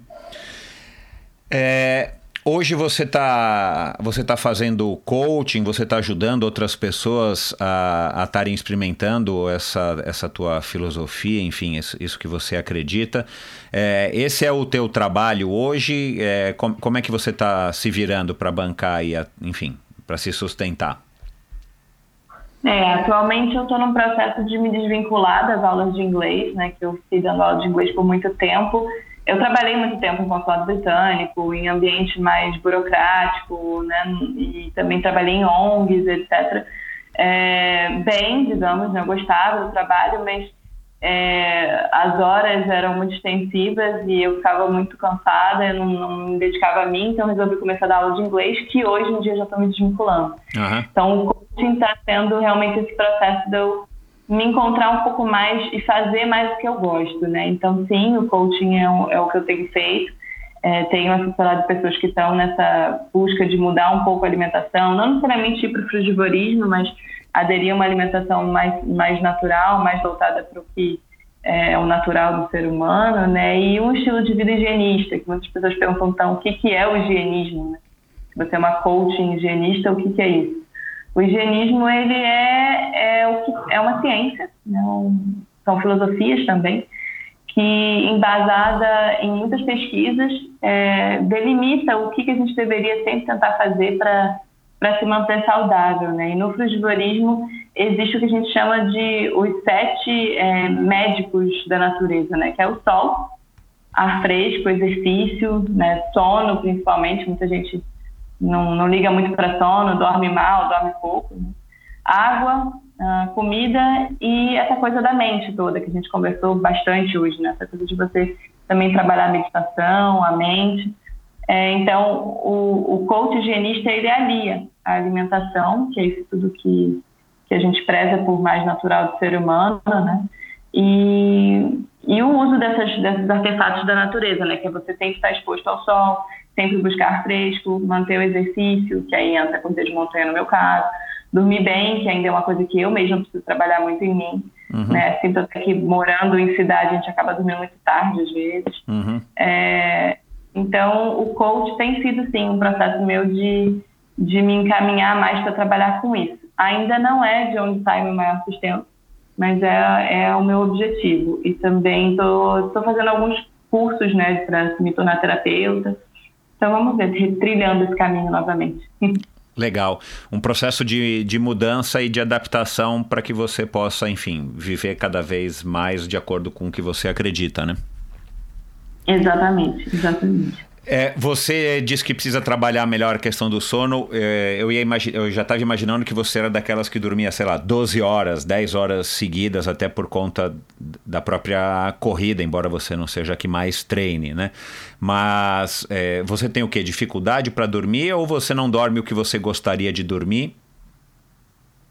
Não, eu, eu sinto que eu durmo muito tarde. Eu até durmo o que eu gostaria de dormir. Assim, eu acredito que para mim uma média de 7 a 8 horas já já está de bom tamanho. Às vezes eu durmo 6 horas e durmo 6 horas muito bem e estou bem, uhum. sabe? Mas é, é aquela questão de horário, Michel, porque eu acho muito muito complicado, né? Como hoje em dia a gente dorme muito tarde. Essa coisa de dormir tarde não é o mesmo sono. Você dormir após 10 horas da noite não é o mesmo sono de você não. dormir antes das 10 horas da noite, né? É, então, é. até os próprios estágios do sono, sono REM, a recuperação muscular não é a mesma. Então é uma coisa que, que eu sei que eu noto que quando eu vou para cidades mais calmas, que eu passo um tempo mais no interior, é, dá uma regulada, mas eu volto para o Rio, é impressionante como desregula. Então, assim, às vezes não é nem você tentando fazer nada, assim, você não está saindo da sua rotina de sempre, mas eu não sei se é a agitação de cidade, se é a luz né, dos prédios, eu não sei que é, mas atrapalha sempre o meu sono. Você provavelmente não ouviu, mas eu, eu tenho um episódio muito legal. Outro dia alguém no, no Instagram me perguntou qual era o episódio, porque eu já tinha ouvido falar e tinha esquecido o nome do convidado. Luciano Rotella, especialista em, em sono e em treinamento, em condicionamento físico e tal. Atendeu aí diversos atletas olímpicos e tal. Depois houve um episódio bem legal, para quem não ouviu aí também tá, tá aí no carro, no trânsito, em casa, na academia, treinando, ouvindo, é, ouvindo o episódio aqui agora com a, com a Elisa. Vai lá e ouça. Eu não vou me recordar agora o, nome, número do episódio, mas foi com o Luciano Rotella, se eu também não me engano, foi no meio do ano passado. É muito legal, vale a pena ouvir porque ele dá dicas interessantíssimas e de fato o sono o sono é, é, cara, é fundamental, né? Assim, é tanto quanto a alimentação, tanto quanto o descanso, tanto quanto a atividade física, o sono. E o sono tem sido negligenciado aí faz anos pelas civilizações ditas modernas e principalmente a gente que vive nos grandes centros, né? As pessoas têm dormido cada vez menos e isso tem afetado é, e custado muito caro aí aos cofres públicos é, e afetado a saúde das pessoas. Mas vamos lá.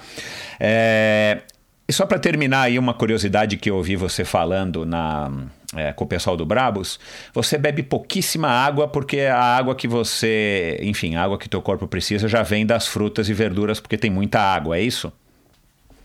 Exatamente. É, eu como, eu como muita fruta, né? E, e a fruta quase sempre, mais da metade dela é água. Então. É, se eu resolver beber água, eu acabo fazendo xixi umas 20 vezes por dia. Então. é. E, é bem isso mesmo. E, e, mesmo morando no Rio de Janeiro, fazendo um treino longo, é, você não sente necessidade, você não sente sede ou você acaba controlando e, e, isso de alguma maneira você acredita que te traz algum benefício? Porque, cara, a fome dá até para entender, né? E já é comprovado, você consegue passar mais, mais dias passando fome do que passando sede, né? Sede, a sede mata, né? A, a fome demora muito mais para matar. Como é que você lida com isso? Porque isso que me chamou a atenção quando, quando eu vi você falando que, cara, assim, eu, eu vivo constantemente com sede, vivo bebendo constantemente, é, principalmente nos dias quentes. Como é que você lida com isso ou você não sente a sede justamente porque o teu corpo já se habituou com essa ingestão alta de líquidos durante as refeições? tem um pouco disso, né, de, de ter essa questão da, dos líquidos já virem das próprias frutas, mas eu sinto que também essa comparação, às vezes, né, tem amigas minhas que falam, poxa, Elisa, mas eu morro de sede na corrida, como é que você não tem sede? Pois é. E aí é mais uma comparação, porque eu realmente não sinto, é mais uma comparação do que, que a gente consome no dia a dia. O que acontece? É, os alimentos cozidos, os alimentos que passam por algum processo no fogo, ou mesmo os industrializados, costumam ser alimentos que são desidratados, de certa forma. Eles, né, eles são meio que desprovidos de água, né? Se você parar para pensar arroz, no feijão, no Aham. pão, é, são muito secos, né? Então, às vezes, o que a gente tem de mais molhadinho costuma ser a salada ou alguma coisa que você agrega leite, né? Uhum. E que costumam é, ser alimentos que já desidratam naturalmente. Então, é, é comum, depois de uma alimentação cozida, dar sede. Ou de uma alimentação que leve algum tipo de sal, dar sede. Né? Porque o corpo pede aquele líquido para dar uma equilibrada. Quando você consome fruta, é, você não só não está desidratando, né? Como também você já está jogando água para dentro. Então, o meu xixi, as pessoas falam, "Nossa, o xixi deve ficar super amarelo depois de treino. Não, é a mesma coisa, né? Assim, a não ser que esteja muito, muito, muito, muito quente e eu não beba nenhuma gota d'água. Eu costumo realmente não levar água, Uhum. mas é raro eu ficar desidratado, sabe? Legal. É, É, o corpo se habitua com tudo. O ser humano, né, é muito adaptável, né? E aí, claro, é, você faz os teus check-ups e tal, você está sempre é, em dia aí com a tua saúde e, e isso prova de que, enfim, de que a tua teoria tá certa, né? Você consegue se manter fi- é, forte, enfim, né, treinando, ativa e, e saudável, se alimentando somente de, de, de frutas. É, na tua dieta não entra nem Entra castanha, né? eu não lembro agora. Entra castanha, entra, sei lá, uma batata para dar uma substância, ou é só fruta mesmo? Isso, é, só, é basicamente fruta e folha. Então, batata, os tubérculos como um todo, né? não só a batata, mas a cenoura, a beterraba, são alimentos que não são tão fáceis de digerir. Até a batata inglesa crua, ela é, ela é tóxica, né? Então, já a batata doce, a batata baroa, você pode consumir, mas são um pouco mais difíceis de digerir. Aham, É, mas não faz parte do frugivorismo em si, faz parte Entendi. do crudivorismo. Entendi. É, então, é, realmente não faço uso. As castanhas, eu, eu já não faço muito uso porque eu acredito ser um pouco desnecessário vide a quantidade de comida que eu já como. Se eu fosse uma frugívora que come pouco, porque tem algumas pessoas que não conseguem fazer ingestão tão alta que nem eu, né? Porque minha média é de 6 quilos por dia. Tem gente que não consegue comer mais do que 2, 3. Então precisa condensar as calorias de alguma forma. E as castanhas são mais calóricas. Né? Aham. E aí consomem castanha por isso. No meu caso, como eu já como bastante, é, e acaba que a média né, de, de gordura e tudo mais que eu sigo, que é uma média de um estilo de alimentação chamado 80-10-10, né, que é 80% carboidrato, até 10% proteína, até 10% gordura, é, já está dentro do que eu consumo de quantidade de fruta. Então, realmente não faço uso de castanha, não faço uso de, de coco, que também é uma noz, né, não faço uso de nada disso. A gordura, a gordura da tua alimentação vem basicamente da onde? Abacate? Açaí? não, eu não como abacate também não, nem, a- nem açaí. a gordura da, da minha alimentação vem das frutas como um todo. As pessoas dizem, Entendi. ah, mas banana não tem gordura, né? Mas quando você consome 3, 4 quilos, acaba que tem Sim, a quantidade sim. que você precisa. Uhum. Uma, uma refeição sua normal, vou dizer, um almoço, é, você demora o quê? Uma hora e meia para comer tudo isso? Ou, ou dá para comer rápido, assim, sem pressa? Porque, cara, são, Ah, são, não, são tem- volumes impressionantes, né? Não sei quantos pés de alface, não sei quantos quilos de tomate. É, ainda tem essa questão também de que né, demora para você ingerir tudo isso, precisa mastigar, né? Uhum. É, as minhas refeições em geral, se forem refeições que eu resolver que vou sentar e comer até eu ficar satisfeita mesmo, duram entre uma hora e uma hora e meia mesmo.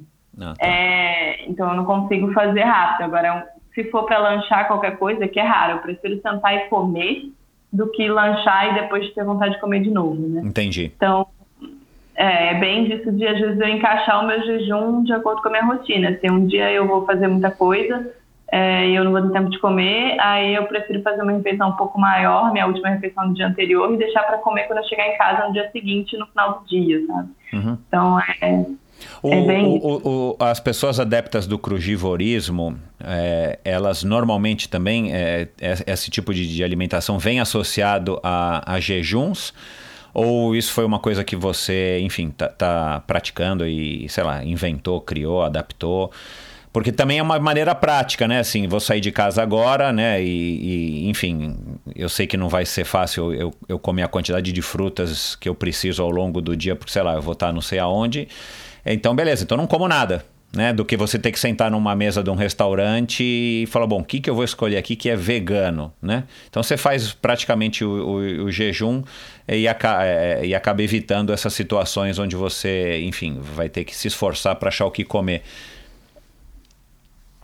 É, exatamente. O jejum ele entrou para mim como mais uma ferramenta, né? Uhum. E sei sim muitas pessoas que são adeptas do jejum é, dentro do crudivorismo e do frugivorismo, mas eu também sei que não são todos. Então, é, eu acho que é só mais uma ferramenta e que muitas pessoas também estão se encontrando com ela, né? Mas não é uma. Tá. Bom, Elisa, você está querendo ir para o Mundial, né? Você me contou também ontem que você está fazendo aí uma, uma vaquinha, muito embora você tenha bons patrocinadores e tal, né? A gente sabe que a realidade não é, não é uma realidade que a gente gostaria de ter. É, fala um pouco, enfim, desse teu projeto aí da vaquinha, como é que as pessoas que por acaso podem e têm interesse em te ajudar podem fazer. E depois também divulga como é que as pessoas conhecem mais, porque eu tenho certeza que, que a gente está chamando atenção aqui de muitos muitas pessoas, porque da mesma maneira como eu fui tocado agora através de, do endorfina, muita gente vai ficar é, curioso em saber não somente sobre você, mas também sobre o crudivorismo, como é que você tem esse desempenho, enfim, é, eu acho que a gente está jogando um pouco de luz num assunto que eu particularmente desconhecia. É, faz um, um, um, apanhado aí para que as pessoas possam te eventualmente te ajudar, quem puder, e, e, e te, enfim, se comunicar com você, eventualmente até participar das tuas, dos teus retiros ou dos teus coachings. Ah, é, isso é legal, realmente. Então, eu estou com, com essa vaquinha para ir para o Mundial esse ano na Espanha, né? Porque é, a seleção, como todo, então, mesma coisa para o treino, né? Mas a seleção do Sky, é, os atletas têm que custear é, a sua ida uhum. para a prova.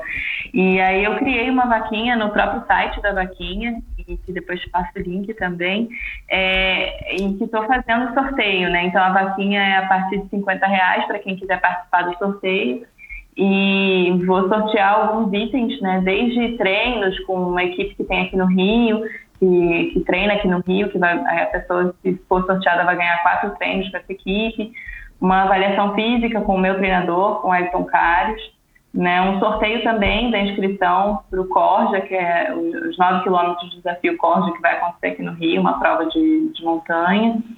É, além do sorteio de uma aula de yoga na minha academia, é, o short de compressão também da Salomon, que eu sou apoiada pela Salomon, né, pelas vidas corridas. Legal. Então, vou sortear um short. Uma sessão de coaching comigo, para quem se interessar, né, de ouvir um pouco mais sobre esse tipo de alimentação, esse estilo de vida, ouvir algumas dicas de como dar uma adaptada. E também um sorteio de passar um final de semana comigo em Passa Quatro. Nesse próximo mês de março, eu vou estar em Passa Quatro, vou ficar um mês lá em Messa, é, treinando por lá, então também isso vai ficar em aberto. É, essa é a vaquinha, né? Então vai estar em aberto para quem puder ajudar, vai, esse sorteio vai acontecer, mas se também tiverem interesse em só entrar em contato comigo com relação ao coach, né, higienista, ou do frugivorismo ou crudivorismo, já funciona no outro formato, pode ser online ou pode ser físico. E aí é mais fácil a pessoa entrar em contato comigo pelo Instagram mesmo, a gente pode fazer o pacote ou, enfim, é, isso é conversado, porque tem pessoas que já me pediram para fazer imersão na casa delas, então eu iria para a casa delas fazer o processo por lá. Tem gente que prefere online porque é mais prático, então tem vários formatos que podem ser feitos. E o que eu gosto sempre de dizer é que, como coach higienista, eu não, não estou aqui para substituir nutrólogo, nem nutricionista, muito menos, porque essa não é a minha área, esse não é o meu estudo. Ah, tá. né? O meu viés é muito mais de apoiar a pessoa num processo porque muitas vezes no nutricionista ou no nutrólogo você vai e pega o prático, né? O que você vai seguir, qual é o tipo de alimentação, mas o dia a dia de te dar um apoio mais emocional, um apoio de te dar dicas do que fazer ou do que não fazer para passar por algum tipo de, de, dificuldade, isso já entra mais no viés do coach. Uhum. E, e aí é para isso que tô, que tô aqui. Então, quem tiver interesse de entender um pouco mais, vai ser um prazer, com certeza. Legal. É, é, duas, duas coisas aqui. Só diz aí pra gente, é, tem um prazo, né? A, a vaquinha, eu vou colocar o, o, o, link no post do episódio de hoje. O teu Instagram, só para que as pessoas já estejam ligadas, é não é Elisa Lamego, né? Eli Lamego, é isso? Isso, Eli Lamego. É Eli Lamego. Lamego que...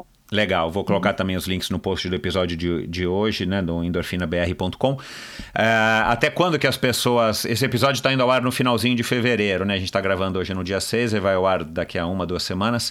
Uh, as pessoas podem fazer a contribuição até quando?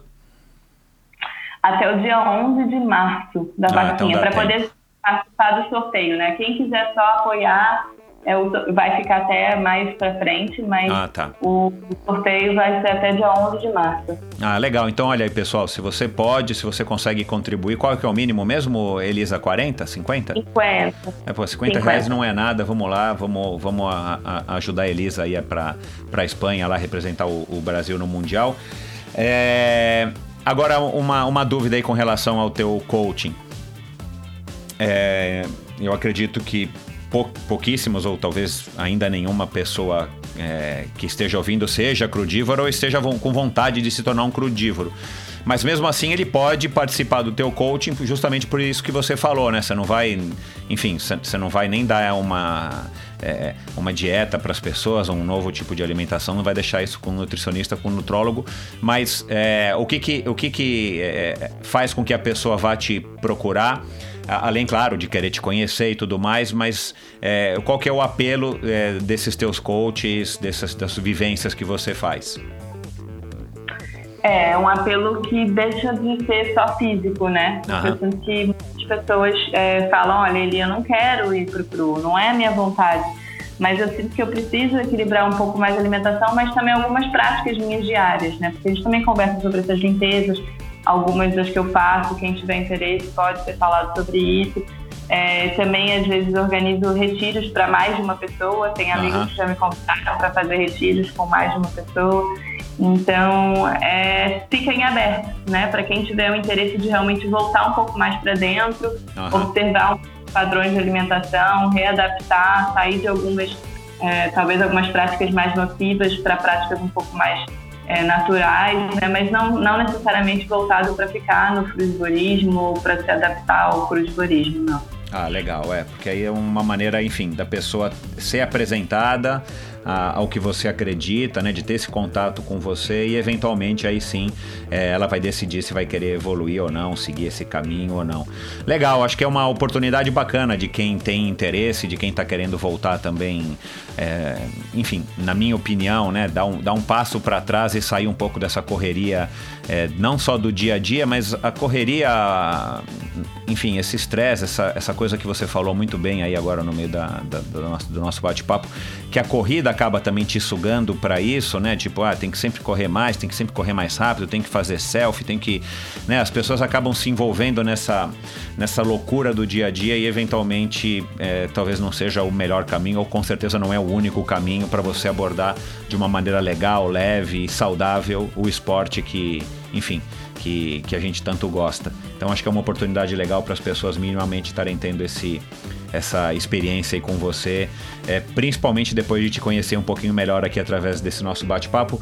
Elisa, muito obrigado, parabéns aí por toda essa tua, enfim, essa tua filosofia de vida eu realmente admiro, eu acho que é um caminho super interessante para as pessoas, né? É, enfim, como eu acabei de falar aqui, darem uma desacelerada, eu acho que é isso que, que a gente está precisando nesse mundo e você está fazendo essa aí, é, essa, essa tua missão aí de vida e, e eu acho que é muito legal poder contar essa história para todo mundo. Parabéns. Muito obrigada, Michel. Foi uma honra. Obrigada mesmo. Obrigada a todo mundo que ouviu. Legal. E boa sorte aí nos teus treinos, boa sorte no, no Mundial. É, vamos vamos é, deixar marcado para quando você chegar do Mundial, você volta aqui para contar como é que foi a experiência, para trazer as novidades aí da, da Eli. Com certeza, com certeza. Gratidão. Legal, obrigado. Um abraço. Um abraço. Bom, pessoal, essa foi Elisa, Elisa Carneiro. É, como, eu, como eu falei já no começo do programa, é uma, uma, uma pessoa que com certeza é, surpreende pela maneira aí como ela, como ela aborda aí a vida dela e a relação dela com a corrida. Tem excelentes resultados. Depois dá uma olhadinha lá no Instagram dela, você vai ver. É uma moça, enfim, que, que, foi, trofe, que foi premiada em 2018 como revelação pela é, Rio Trail Running, se eu não me engano, né? uma associação lá do Rio que reconhece ah, as provas de corrida de, de skyrunning, de montanha e de trilha. Então, assim, é uma pessoa que de fato chegou chacoalhando aí a cena da corrida de montanha e tem essa visão, essa opinião aí que vocês acabaram, essas opiniões que vocês acabaram de ouvir muito interessantes e claro, né, o, o crudivorismo num primeiro momento ele, ele espanta, mas é, é uma coisa que já está bem difundida. Já já vou abordar mais esse tema aqui também no Endorfina, é justamente para eu também entender um pouco mais e poder levar para vocês essas informações que eu acho que são super interessantes. Enfim, é, vai lá, dá uma, dá uma curtida no, no no, no post do episódio de hoje. Eh, se você curtiu o episódio, compartilha. É, dá um alô para Elisa, diz que você ouviu, faça perguntas, mande boa sorte. Se você puder, como eu disse agora há pouco, é, dá uma colaborada lá na, na, na vaquinha dela, é, é, aquele site de, de financiamento coletivo, vaquinha com K, vaquinha.com. Eu não sei se tem BR, mas eu vou colocar os links no post do episódio de hoje. E é isso, pessoal. É, obrigado por, pela audiência, obrigado por estar tá ouvindo e compartilhando e seguindo o Endorfina. Se você ainda não apoiou, aí agora é, vou fazer uma coceira na minha própria ferida. É, se você ainda não apoiou o Endorfina e acha que esse trabalho aqui está contribuindo é, para você de alguma maneira e você pode, você tem condições e você gostaria de me ajudar financeiramente, a partir de 10 reais por mês você consegue. Eu estou na plataforma apoia-se.com você também acha os links no post do episódio de hoje aqui no, no Instagram, no Spotify, no próprio é, Apple Podcasts. É, é, só você no meu site, tem lá um, um símbolo do Apoia-se, um, um, um logo do Apoia-se é, à direita no topo do site, você clica lá e vai direto para a página e você vê como é que você faz para apoiar. E se você resolver apoiar aí com 30 reais ou com 40 reais por mês, você ainda ganha um presente do Endorfina, ou uma camisa de corrida ou uma camisa de ciclismo, oferecimento da On Running do Brasil, oferecimento da Join é, do meu amigo Sahan. Enfim, muito obrigado, obrigado pela audiência. Na semana que vem, outro episódio sensacional do Endorfina. E é isso, pessoal. Bons treinos e até lá.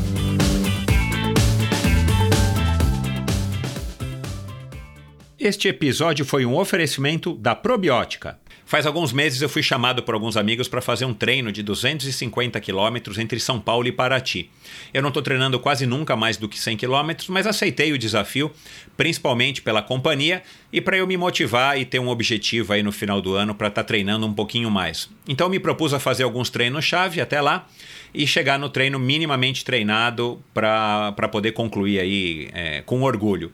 Bom, por N razões eu não consegui cumprir nenhum dos treinos-chave que eu havia proposto fazer, então confiei na minha base e na suplementação aí da probiótica. Fiz a primeira metade do treino comendo aí alguma, alguns sanduichinhos que a gente levou no, na van e principalmente o carbap gel de banana e de morango silvestre, que são os sabores aí que eu mais curto. E aí chegou na metade do treino, quando eu sabia que o bicho ia começar a pegar, eu, eu já tinha uma garrafinha pronta de carbap Energy Beat, que é um produto bacana da carbap que eu venho utilizando aí já faz algum tempo como um pré-treino, quando eu vou fazer treinos mais curtos e mais intensos. Mas dessa vez eu coloquei estrategicamente a garrafinha para que eu tomasse quando, quando ainda estava para fazer a parte mais difícil é, do treino, que é a parte da serra. É o legal do Carbap Energy Beat, além dele ser um sabor que eu particularmente adoro, de beterraba com, com laranja, ele tem taurina, cafeína e palatinose. Ele é praticamente um energy drink que você prepara e você toma a hora que você precisar, bem gelado no meio do treino. Ele caiu aí como uma luva para mim. E quando chegou no treino de serra, até que eu fui bem. Dei até um pouquinho de trabalho aí para molecada mais nova do que eu, subi bem o primeiro trecho de serra. E aí depois, quando já estava bem quente ali no, nas, perto da cidade de Cunha, quando ainda havia aí alguns quilômetros de bastante subida para cumprir, eu acabei utilizando, é, me, me, programei para utilizar as gomas da Carbap, que também é um produto muito legal, produto mais recente aí da Carbap, que são aquelas balinhas de carboidrato que você acaba consumindo é, de uma maneira, além de dar mais prazer e de variar do gel ou das, do, dos suplementos líquidos, você consome quantas balinhas você quiser, na proporção que você quiser. As balinhas de sabor cereja são espetaculares e aí você consome quando der, elas não colam, é, eu deixei elas abertas no bolso da minha, da minha camisa de ciclismo, elas não colam, elas não derretem, então elas se tornam práticas principalmente quando o calor já está já tá forte e você já está bastante suado então elas funcionam muito bem. Então a cada topo de subida eu, eu comia uma ou duas, tomava um gole d'água e descia mastigando e encarava a próxima subida. Eu acabei não conseguindo fazer os 250 quilômetros, é, o que me deixou um pouco desapontado, mas não era para menos. Mas eu fiz 205, 208 quilômetros, cheguei na van eh, tomei um, uma dose que eu já, também já tinha deixado preparada do Carbap 4.1, que aí já é um grande conhecido e um velho aliado meu aí nos treinos, principalmente ultimamente que eu tenho tentado me esforçar um pouquinho mais. E aí quando chegou no final do pedal, todo mundo fez os 250 quilômetros, eu já estava tomando aí uma, uma garrafinha com bastante gelo de whey com de chocolate com menta, que é o sabor também que eu mais curto. E claro, é, foi um treino muito bacana, a companhia é muito legal. E o mais interessante, eu não fiquei quebrado, eu fiquei cansado, mas eu não fiquei dolorido, eu não fiquei morto, eu não fiquei arrebentado.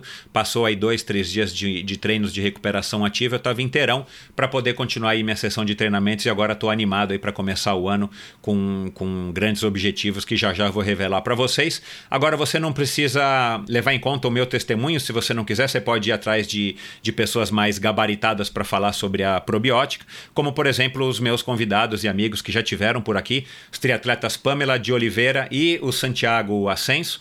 É, mas também a Jade Malavase, que é oito vezes campeã brasileira, medalhas de prata e bronze no Campeonato Mundial de Ciclismo Paralímpico, uma excelente atleta, ou a jovem Vitória Farabolini, campeã brasileira dos 10 km na maratona aquática ou ainda a grande Susana Schnarndorf, nadadora campeã mundial e medalhista paralímpica do Rio 2016, ex-triatleta de ponta e uma grande pessoa. A Probiótica é patrocinadora oficial do circuito Ironman Brasil, 3-Day Series 2020 e Letap Brasil 2020. Anota aí, probiótica.com.br, vai lá, entra, conhece todos os produtos, tem uma infinidade de produtos, aminoácidos, todos os tipos de whey, whey vegano e, e enfim, é, uma quantidade enorme de produtos, além desses produtos da série Carbap, que eu mencionei aqui, inclusive a goma de Carbap. E você também pode comprar todos os produtos da probiótica no site da Quality Nutrition, que é qualitynutrition.com.br, ou nas três lojas físicas do Kim aqui em São Paulo. Dá uma passadinha lá que você vai se surpreender com a quantidade, a variedade, o atendimento e o preço. Obrigado por ouvir esse episódio do Endorfina. Acesse o endorfinabr.com, vá no post do episódio de hoje para conhecer um pouco mais sobre o meu convidado e alguns assuntos abordados em nossa conversa. Lá você ainda encontra todos os episódios do Endorfina e uma galeria de fotos da história do triatlon brasileiro. Se você curtiu, colabore assinando o Endorfina na iTunes Store ou Spotify e compartilhando com seus amigos. Lembre-se de enviar suas sugestões, críticas e comentários através do perfil Endorfina BR no Instagram ou através do Endorfina com Michel Bogli no Facebook. Um abraço e até a semana que vem.